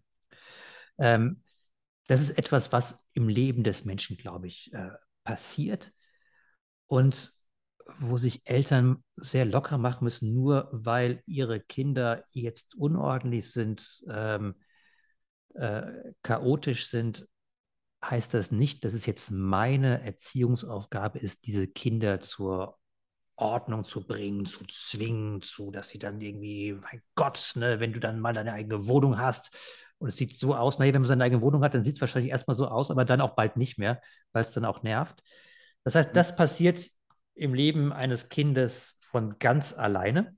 Mhm. Das ist ein, ein, ein Verhältnis zur Ordnung gewinnt. Darum muss man sich äh, nicht erzieherisch kümmern, man muss aber trotzdem aufräumen. Ja. Riesentipp dazu ist auch einfach weniger Zeug haben. Ja, bei kleineren Kindern, wo man das noch kontrollieren kann, einfach weniger Zeug im Kinderzimmer. Ja, aber Kleiner. wie willst du das denn machen? Also das, also äh, das. Äh, ich habe ich hab eine große Kiste im Keller. Da sind so 75 Prozent der Spielsachen meiner Tochter drin und alle paar Monate wird das ein bisschen durchgetauscht. Das ist, äh, das ist ein sehr guter Tipp. Und das ist natürlich auch ähm, total richtig, weil Kinder brauchen eigentlich äh, total wenig. Ne? Aber es ist, hey, sorry, wenn du kleine Kinder hast, es kommt so viel Kram auf dich reingeplattert, der, wenn man ihn nicht selbst besorgt hat, dann wird er mitgebracht, dann wird er geschenkt, dann wird er, dann kommt die Oma vorbei und hat was äh, und hat was dabei. Ähm, alles irgendwie, äh, was soll man tun? Ja, stimmt. Also es ist auch keine Lösung. Das ist nur, also am Rande, kleiner Tipp. für die Kinder ganz gut, wenn nicht alles so vollgekleistert ist. Es gibt manchmal Kinderzimmer, die ich sehe, wo, wo es nicht mehr so cool ist, wo es schon eine Reizüberflutung ist. Ähm, aber klar, also die Kinder machen trotzdem Unordnung. Ne? Meine Kleine räumt jetzt hier gerade fleißig Töpfe und äh, Löffel. Die kommt jetzt an die Besteckschublade. Ist auch ganz cool, ganz toll. Ja. Ähm, Beileid. ja, gehört dazu. Ähm, darf ich dir eine Perspektive zu den Hausaufgaben geben? Ja, da sehr gerne. Grade, musste ich gerade dran denken. Von Alfred Adler gibt es eine, ja, wie soll man das denn nennen? Was ist es denn? Ist es eine Theorie? Nee, ist es eine Strategie? Nee, aber er nennt es jedenfalls ähm, Aufgabentrennung. Und zwar sagt er, wir müssen in der Familie uns überlegen, wer welche Aufgabe hat, wer im Zweifel die Konsequenzen trägt. Und ähm, dann diesem Familienmitglied auch die Aufgabe komplett überlassen. Das heißt, ich habe erstens, muss ich meine Aufgaben übernehmen und wahrnehmen. Und zweitens darf ich aber anderen auch nicht in ihre Aufgaben reingrätschen. Und ähm, zum Thema Hausaufgaben weiß jetzt natürlich nicht, wie es bei dir genau ist und um welche Tochter es da geht. Aber lass die Tochter doch entscheiden, ob sie ihre Hausaufgaben macht. Ja, das ähm, ist mit äh, unterschiedlichem Erfolg beschieden. Also die, ähm, also du meinst jetzt schulische Hausaufgaben? Ja. Du auch, oder? Darum geht's, ne? Ja, Hausaufgaben meinte, machen. Ähm, Hausaufgaben, ja. Ähm, beim Hausaufgaben machen ja, ich glaube, das, das, äh, da würde ich jetzt äh, so, so die, die äh, goldene Regel kenne ich ehrlich gesagt nicht. Ne? Es gibt Kinder, bei denen das äh, funktioniert. Also man sagt so, ja, du machst deine Hausaufgaben nicht, dann wirst du halt irgendwann äh, dann ein Problem haben und dann musst du sie, ähm, dann musst du sie machen. Ne? Ja, pass auf. Also wichtig noch dazu zu sagen ist, ich stehe da als Vater. Also ich mache das mit meiner Tochter jetzt. Sie ist allerdings jetzt erst in der zweiten Klasse. Ja, also das, ich kann dir noch nicht sagen, wie ich das mache, wenn die 13 ist, wie das dann funktioniert. Aber was ich mache ist, ich gehe hin und sage, deine schulischen Ergebnisse sind mir vollkommen egal. Das Einzige, was mich interessiert, ist, dass du mit deinen Ergebnissen zufrieden bist. Und wenn du damit zufrieden bist, ist das fein. Und ich bin immer hier und helfe dir, wenn du Hilfe brauchst. Das heißt, wenn meine Tochter dann mal kurz davor ist, sitzen zu bleiben oder in einem Schulfach total abschmiert, dann bin ich natürlich da, um ihr zu helfen im Zweifel. Aber ich muss nicht dafür sorgen, dass sie bestimmte Ergebnisse in der Schule erzielt, weil was heißt Erfolg überhaupt in der Schule? Ja, und das soll meine Tochter selbst entscheiden, was Erfolg heißt. Ob es ihr reicht, wenn sie überall so gerade eine 4 hat, dann ist das so. Dann ist das ihr, ihr Wertesystem, ihre Entscheidung, ihre Verantwortung. Und wenn sie aber überall eine Eins haben will, dann ist das auch ihr Wertesystem und ihre Verantwortung. Aber es ist nicht meine Aufgabe, dass sie in der Schule im Deutsch eine 2 kriegt. Das, äh, da einerseits stimme ich dir da total zu. Also, dass äh, die, die, die Kinder sich ähm, selbst da ähm, orientieren sollen und sich da auch äh, es nicht die elterliche Aufgabe ist, halt ähm, einen bestimmten äh, Notenschnitt zu produzieren oder sicherzustellen und, und, und. Andererseits ist halt Schule ähm, auch eine Aufgabe für das Kind, auch ein Feld, in dem sich orientieren muss. Und manchmal macht die Schule es einfacher oder nicht einfacher. Es gibt halt Schulen, äh, und es hängt ja auch sehr an der eigenen Lehrer, an der, an die jeweiligen Lehrer, ähm, ähm, ab. Ne? Du hast auch Schulen oder Lehrer, die sich herzlich wenig darum kümmern, ob die Kinder das ähm, mit, äh, mitschneiden, was sie erzählen ähm, oder nicht. Und die sich halt ähm, selbst äh, keinen guten Weg finden, etwas zu vermitteln, so äh, dass das Kind da sitzt und ähm, es irgendwie eigentlich nicht rafft, aber Wissen ähm, ähm, äh, auch nicht von, von, der Lehrerperson gespiegelt bekommt, dass es das jetzt raffen müsste, ähm, doch irgendwie spürt, dass da ein Druck ist, sich davon, äh, sich davon zurückzieht und ähm, dann äh, nicht mitmacht.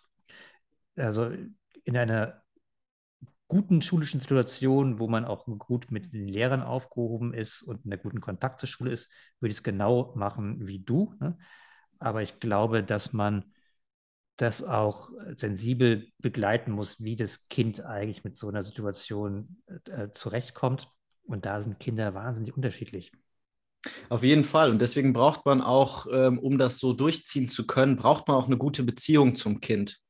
Und ähm, das Kind muss auch wirklich wissen, dass es sich auf einen verlassen kann. Und deswegen macht es auch Sinn, früh von Anfang an das so zu handhaben, weil das Kind dann von Anfang an diese Haltung zur Schule hat. Ja, Schule ist meine Aufgabe und ähm, trotzdem ist relativ wichtig auch immer mal wieder, es gibt ja dann Elternsprechtage und so weiter, dass man schon mitbekommt, okay, das Kind schmiert hier in dem Fach ab. Und dann kann ich auch mit meinem Kind drüber reden und sagen, hey, ist das für dich in Ordnung? Möchtest du, möchtest du das so Schwierigkeiten zu haben in Mathe oder brauchst du da Hilfe? Brauchst du da Unterstützung? Willst du das anpacken? Ja, ich bespreche mit meiner Tochter auch regelmäßig, was sie will. Und ich merke dann, wenn sie sich selbst verarscht. Ja, wenn sie sagt, der sie will eigentlich gute Noten, aber sie hat keinen Bock zu lernen, dann ist natürlich ein Punkt, wo man darüber reden muss. Wie stellst du dir das vor? Du hast ein Ziel gesetzt für dich, du möchtest das und das erreichen. Glaubst du, das kommt von alleine? Wie wichtig ist es dir wirklich? Willst du an dem Ziel festhalten oder willst du es loslassen? Aber was ich immer wieder erlebe und darauf ziele ich so ein bisschen ab. Ich sage nicht, dass das bei dir so ist. Das nur kam mir gerade diese, diese, dieses Bild von meinen Klienten in den Kopf, dass die häufig ihren Kindern so hinterherlaufen. Was hast du heute auf? Zeig mir dein Hausaufgabenheft. Deutsch und Englisch und Mathe. Okay, hast du Deutsch? Zeig mir Deutsch und Englisch und Mathe. Hast du es gemacht? Und ich zum Beispiel habe früher in der Schule nie Deutsch-Hausaufgaben gemacht. Wir haben da einen Text bekommen. Die erste Aufgabe war eine Zusammenfassung, die zweite war irgendeine Form von Interpretation. Ich habe in der Schule immer zugehört, wenn jemand sich gemeldet hat und seine Zusammenfassung vorgelesen hat. Und dann habe ich die Interpretation schnell gemacht, mündlich in der Situation. Und dafür brauchte ich keine Hausaufgaben. Und das hat mir natürlich wahnsinnig geholfen, da diesen Skill zu entwickeln, mit wenig Aufwand viel zu erreichen, indem ich einfach improvisiere, reden kann, mich artikulieren kann, den Text schnell begreifen kann und so. Und wenn mich meine Eltern damals gezwungen hätten, diese Hausaufgaben zu machen, wäre so ein bisschen verschwendete Liebesmühe gewesen. Also genau, ich wollte den Punkt so ein bisschen aufmachen, dass man auch da den Druck rausnehmen kann und nicht seinen Kindern hier immer hinterherrennen muss, äh, hast naja, du das vor allen gemacht? Dingen ist es wichtig, gemacht? dass Kinder irgendwie äh, annehmen, dass halt Schule zu den Dingen gehört, dass ihr eigener Bereich ist, ihre eigene Verantwortlichkeit. Und äh, wenn man es zu etwas macht, was die Eltern irgendwie von einem verlangen, ne? also wenn man mhm. es irgendwie so eine Aufgabe, die die Eltern jetzt wollen, dass du sie machst, dann wird es natürlich schwierig, weil ähm, man kann ja Schule auch nur für sich organisieren als Kind, wenn's, wenn man es für sich selbst annimmt und wenn es nicht etwas ist, was von, von, von, von außen kommt. Ja, schön gesagt. Was erhoffst du dir von dem Buch? Was würdest du dir wünschen, was damit passiert? Ach, ich würde mir ähm, ich fand so ein bisschen, ähm, dass mir das halt in der Literatur und in dem in der Diskussion so gefehlt hat. Ich fand so ein bisschen das, und ich habe mich so ein bisschen ähm, geärgert über diese Selbstpassivität, diese Passivität im, in Bezug auf die eigene Rolle, die ich manchmal bei Vätern so spüre und möchte eigentlich so etwas nehmen, etwas geben, damit, wo man sich als Vater äh, eine Handvoll guter Tipps bekommt, wie man sich das Thema so erarbeiten kann, aber auch so aus diesem Negativen rauskommt, aus diesem, ähm, wir als Männer, wir haben da irgendein Defizit und müssen da jetzt irgendwas und müssen irgendwie 2000 Jahre Patriarchat in einer Elternzeit irgendwie wieder gut machen und ähm, sondern so ein, ein Fenster zu geben oder vielleicht die Klinke zu einem Fenster zu geben, wie man über sich selbst als Vater auch ganz neu nachdenken kann. Eben nicht mhm. in dem Framework, das man sowieso hat. Ne? Es gibt da Aufgaben, es gibt da Jobs, es gibt da Dinge zu erledigen, A, B, C, sondern im, im, in einem Framework, wie entwickle ich mich selbst dabei weiter? Ne? Wie, wie bereichert das mein Leben? Wie wird das, äh, wie mache ich das für mich zu etwas, zu etwas Großartigem? Und zwar ausgehend von mir, nicht ausgehend von dem, was ähm, meine Partnerin mir sagt, nicht von dem, was ich äh, jetzt ähm, die äh, Gesellschaft von mir abfordert, nicht von dem, was der Arbeitgeber von mir abfordert, ähm, mhm. nicht von dem, von diesem Außenorientierten, sondern von der Sache, da ist mein Kind und äh, da bin ich und wir gehen jetzt gemeinsam durch das, äh, durch das Leben und werden ähm, eine, eine Verbindung haben, für die nur wir beide äh, verantwortlich sind und wie, wie fangen wir das an? Und mhm. das ist für mich ein, eine, eine großartige Aufgabe. Und es ist eine Aufgabe, die auch die wichtigste im, äh, im, äh, im Leben ist. Und das, äh, glaube ich, soll mit meinem Buch so ein bisschen getriggert werden, sich darüber auch durchaus im Rahmen der eigenen Männlichkeit irgendwie bewusst zu werden. Ne? Wenn mhm. man irgendwie, wenn man, äh, wenn man äh, Männer äh, hört, wie sie ihren Job äh, beschreiben, dann sagen wir, ja, ich habe eine, eine, was aufbauen, ich will was weitergeben, ich will da eine, ähm, auch eine Geschichte haben, ich will mich da verwirklichen. Schön, wie sich deine da, Stimme direkt ne, ändert. Ne, ich will das, äh, das, das, ne? Und er sagt, yes, genau, und das machst du als Vater auch, ne? Im Zweifelsfall, wenn dein mhm. Job ähm, irgendwie äh, ähm, mal beendet ist, wenn du 65 bist oder ähm, noch einen Arbeitgeber gewechselt hat oder dein mhm. Arbeitgeber vielleicht nicht mehr existiert, dann ist deine Legacy, die du dort gelassen hast, nach ungefähr sechs Monaten weg. Ja. Dann bist du einfach. Dein Name ist weg, interessiert keine Sau mehr. Interessiert, Und das, das ist ja die Midlife-Crisis auch viel. Da hatte ich vorhin noch einen Impuls, was zu, zu sagen, hatte ich aber dann vergessen. Aber du hast vorhin drüber gesprochen und genau das ist es ja. Wir, also Midlife-Crisis ist für mich, und da gebe ich dir total recht, du hast es eine Depression genannt, ich will es noch ein bisschen konkretisieren. Ganz häufig ist es so, ich baue mir als Mann was auf, beruflich, und die wirklich wichtigen Dinge in meinem Leben, meistens die Familie, die fällt so ein bisschen hinten rum, hinten runter. Und ich konzentriere mich auf meine Karriere und dann habe ich irgendwann ein gewisses Alter, wo ich die meisten meiner Ziele erreicht habe und dann merke ich auf einmal so, ja, scheiße. So, war es das jetzt? Und dann kommt dieses Loch. Und deswegen, wir sollten uns auf das konzentrieren, was Bedeutung für uns hat. Das ist, glaube ich, so der Schlüssel. Und du sagst, Familie ist das Wichtigste im Leben. Ja, und auch wenn, selbst wenn du es im, im, im, Framework der persönlichen Legacy irgendwie siehst. Ich meine, wer erzählt noch von dir, ähm, wenn du, äh, äh, wenn du nicht mehr da bist? Das ist nicht deine, dein Arbeitgeber, das ist nicht irgendein Wikipedia-Eintrag, nicht irgendwas, was du äh, dir vorstellst, was du geschaffen hast, sondern das werden deine Kinder und, äh, und ihre Kinder. Die werden noch von dir erzählen. Die, dem wirst du was mitgegeben haben, dem wirst du eine Botschaft mitgegeben haben, dem wirst du was beigebracht haben. Die werden irgendwelche Gegenstände, die dir ähm, lieb äh, gewesen sind, äh, werden sie weiter wertschätzen. Alles, äh, was man sich vorstellt, was als Mann wichtig ist, findet in Wirklichkeit zum ganz großen Teil in diesem Bereich statt. Und ähm, diesen Bereich den angemessenen Raum im Leben zu geben, das ist eigentlich das, was ich mit meinem Buch anregen möchte. So Vaterschaft dann auch aktiv zu gestalten. Ja, auch, äh, auch als, als, als Teil des eigenen, des, des, äh, des, des eigenen Lebens äh, anzunehmen. Mhm. Viele Männer haben hier so ein Bild, ich als Vater, ich als Mann. Ne?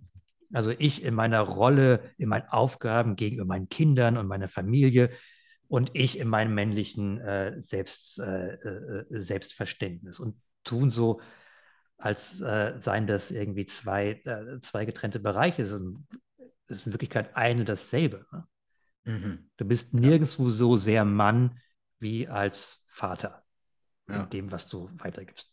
Männlicher, ja. männlicher wirst du nie, äh, nie, nie sein als in der Vaterrolle. Ja.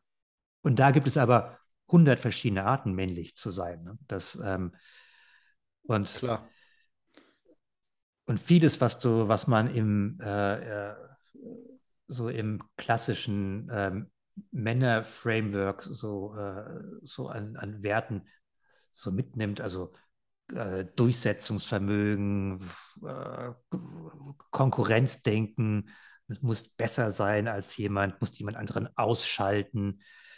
Ähm, alles das, was ja so Dinge sind, die am Arbeitsplatz eine Rolle spielen, ähm, sind jetzt für eine, für dafür ein, ein guter Vater zu sein absolut ähm, destruktiv.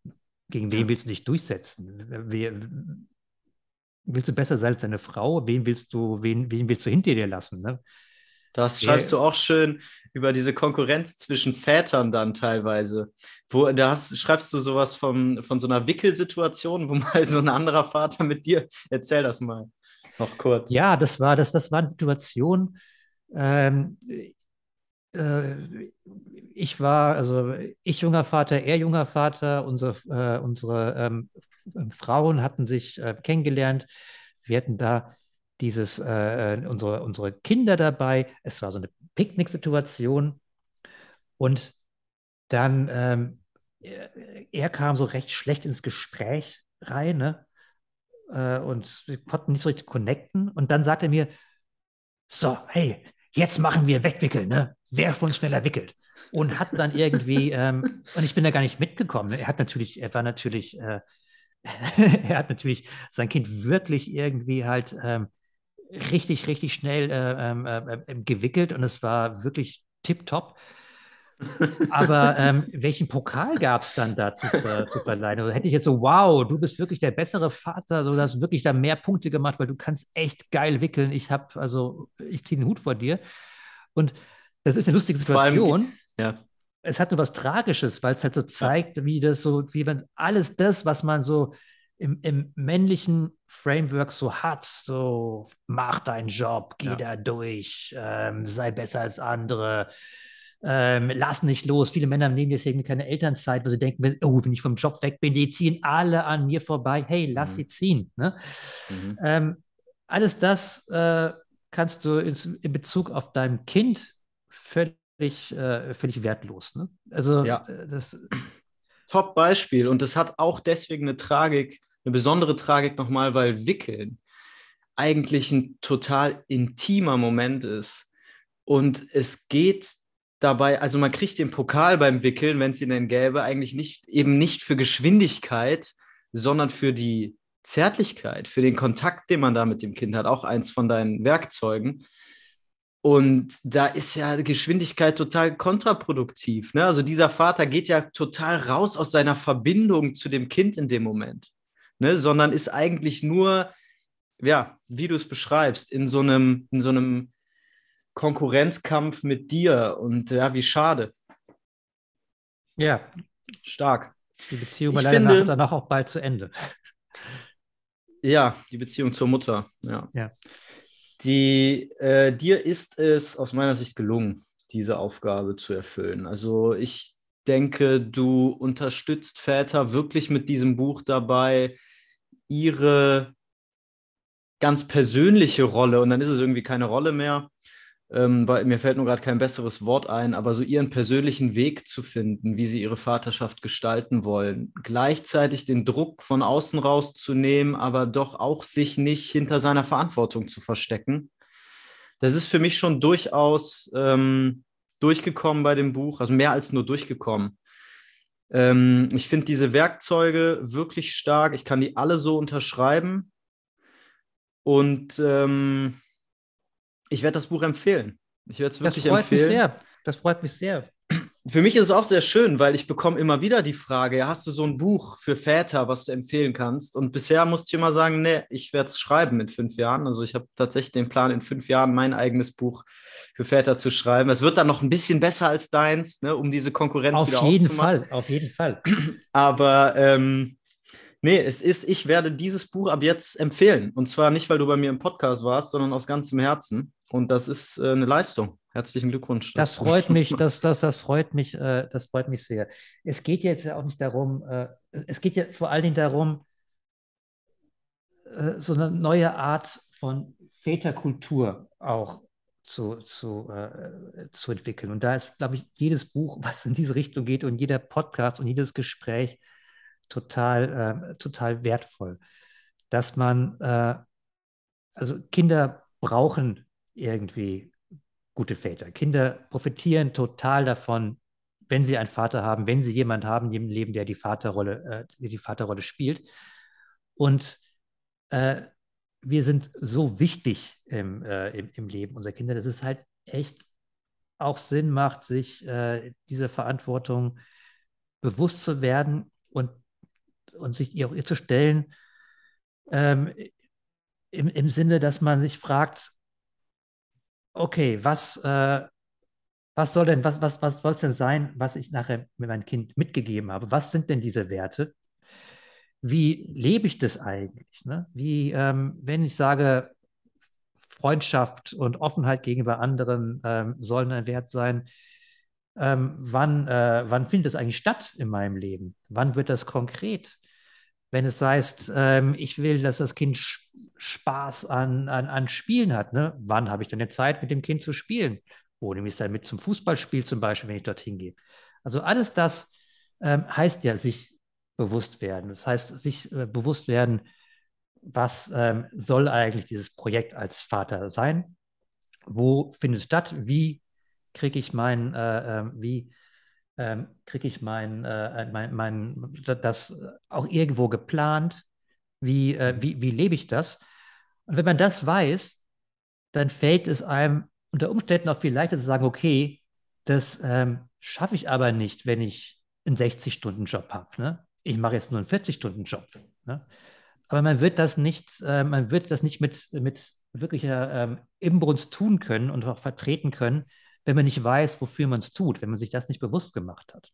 Und mhm. äh, sich jetzt äh, Teilzeitvater zu werden und nicht wissen, wofür eigentlich und wie ich das, äh, wie ich das lebe, das kann, ähm, das kann auch eine frustrierende ähm, Erfahrung für alle dann werden. Ne? Von einer, ähm, einem Vater, der sich in der Rolle nicht richtig wohlfühlt, dann von einer, von einer äh, Partnerin, die merkt, dass irgendwie ihr Partner ähm, sich sehr bemüht, aber in diesem ganzen Ding irgendwie unauthentisch ist und ihr eigentlich auch nicht gefällt, ne? von einem Kind, was merkt, was es irgendwie, hier stimmt was nicht.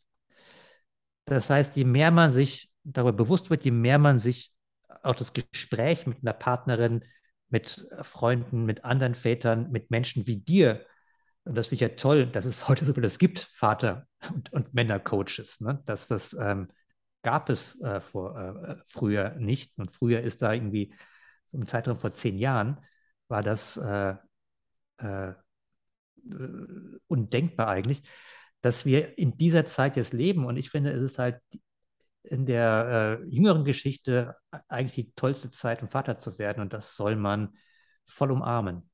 Yes, stark. Sehr, sehr stark. Tillmann Prüfer. Wenn man jetzt das Buch haben will, wie kommt man da dran? Es ist ja noch nicht veröffentlicht. Es, es erscheint am 15. November. Dann ist es, ähm, es erscheint bei Kindler, das ist quasi ein äh, Teilverlag von ähm, Rowold. Ähm, es, äh, es heißt Vater werden, warum wir mehr denn je neue Väter brauchen. Und äh, wird man hoffentlich überall erwerben können, wo es gute Bücher gibt. Und auch äh, kann man es schon vorbestellen, auch jetzt? Du kannst es schon vorbestellen auf ähm, den üblichen Buchhandelsplattformen. Ja, ich schicke da einen Link, ich stelle einen Link den kleinen. Rein. Und äh, ich hoffe, dass man es mit Gewinn lesen wird. Mit Sicherheit. Ich suche einen Link raus und packe den hier unter die Folge. Wann bekomme ich mein äh, persönliches signiertes ähm, Exemplar? Sobald ich das Buch selbst in meinen Händen habe, bisher habe ich noch keins aus der Druckerei bekommen. Ich hoffe, dass es, äh, es ist, wird jetzt gerade gedruckt. Das heißt, bald werde ich es ab und dann schicke ich dir gerne ein. Wie fühlt zu. sich das an? Ähm, ja, ah, du hast schon ein paar Bücher rausgehauen, ne? Jetzt. Es ist dann irgendwie, es ist irgendwie toll, es ist wie so ein kleines Baby zu bekommen, ne? Es ist, ja. ähm, weil man ja auch dann weiß, also man wird jetzt, also man hat es geschrieben, aber jetzt geht man mit diesem Buch durch, äh, durchs Leben und jetzt mhm. wird, mit, muss man es mit Leben füllen, dieses Buch. Mhm. Und jetzt beginnt dieses Buch erst äh, Buch zu sein und zu, und, und zu wirken. Ich habe noch immer so ein bisschen Angst reinzulesen. Also lustigerweise habe ich keines von den Büchern nur reingeguckt, bevor ich die erste Lesung oder so etwas gehalten habe. Und da musste ich ja mhm. reingucken, weil ich mhm. immer Angst habe, oh, ich finde irgendwie einen Fehler oder ich finde irgendeine Formulierung, die ich im Nachhinein gaga finde. Und dann, äh, und dann, dann steht es da ja für immer. Kenne ich. Ich höre auch nie meine Podcast-Folgen selbst. Nie. Ja, das ist, ähm, äh, aber äh, verstehe ich gut, dass man, ja. dass man sich damit dann nicht mehr auseinandersetzen ähm, möchte. Aber es ist eine, ähm, es macht unheimlich Spaß, wenn man etwas geschrieben hat und merkt, dass andere Menschen Anteil daran haben und noch schöner, wenn man spürt, dass es anderen Leuten bei irgendwas hilft. Das ist ja, ja eigentlich das Schönste an dem Beruf, meinem und äh, wie auch deinem. Ja. Du schreibst auch eine Kolumne für die Zeit. Ja. Äh, Prüfers Töchter heißt die. Wenn äh, Leute mit dir in Kontakt treten wollen, dürfen die das? Wie die dürfen das. Tun sie das am man, besten? Man findet mich, man findet mich überall. Man findet mich ähm, auf Twitter, auf Instagram. Man kann an die Zeit schreiben, dann äh, äh, äh erreicht mich das, äh, erreicht mich das alles. Es dauert immer eine ähm, äh, äh, eine Weile, bis ich antworte, weil ich dafür auch Zeit finden muss dann. Aber ich bin Klar. sehr gerne erreichbar. Du kannst meine E-Mail verlinken, äh, wenn du möchtest. Mhm. Okay. Ich freue mich immer über Feedback und äh, über neue Gedanken. Alles klar. War ein sehr schönes Gespräch. Vielen Dank dafür. Ging mir auch und so. Und jetzt musst du, glaube ich, das, dich um dein Kind kümmern. Ich bringe jetzt meine Tochter zum Mittagsschlaf ins Bett. Genau. Viel Erfolg mit dem Buch. Viel Erfolg beim ins Bett bringen. Danke. Ciao. Tschüss. Bis bald. Danke fürs Zuhören. Vergiss bitte nicht, diesen Pod Podcast diesen Podcast positiv zu bewerten, wo auch immer du ihn gerade hörst. Denn das wiederum hilft mir, weiter oben zu ranken, von mehr Leuten gehört zu werden und so weiter. Vielen Dank dafür. Und wenn du interessiert bist an einem kostenlosen Coaching, wissen willst, was ich überhaupt für Seminare anbiete, was ich für Workshops anbiete, was ich für Coaching-Programme habe und ob da was für dich dabei ist, dann buch unter dieser Folge deinen kostenlosen Termin.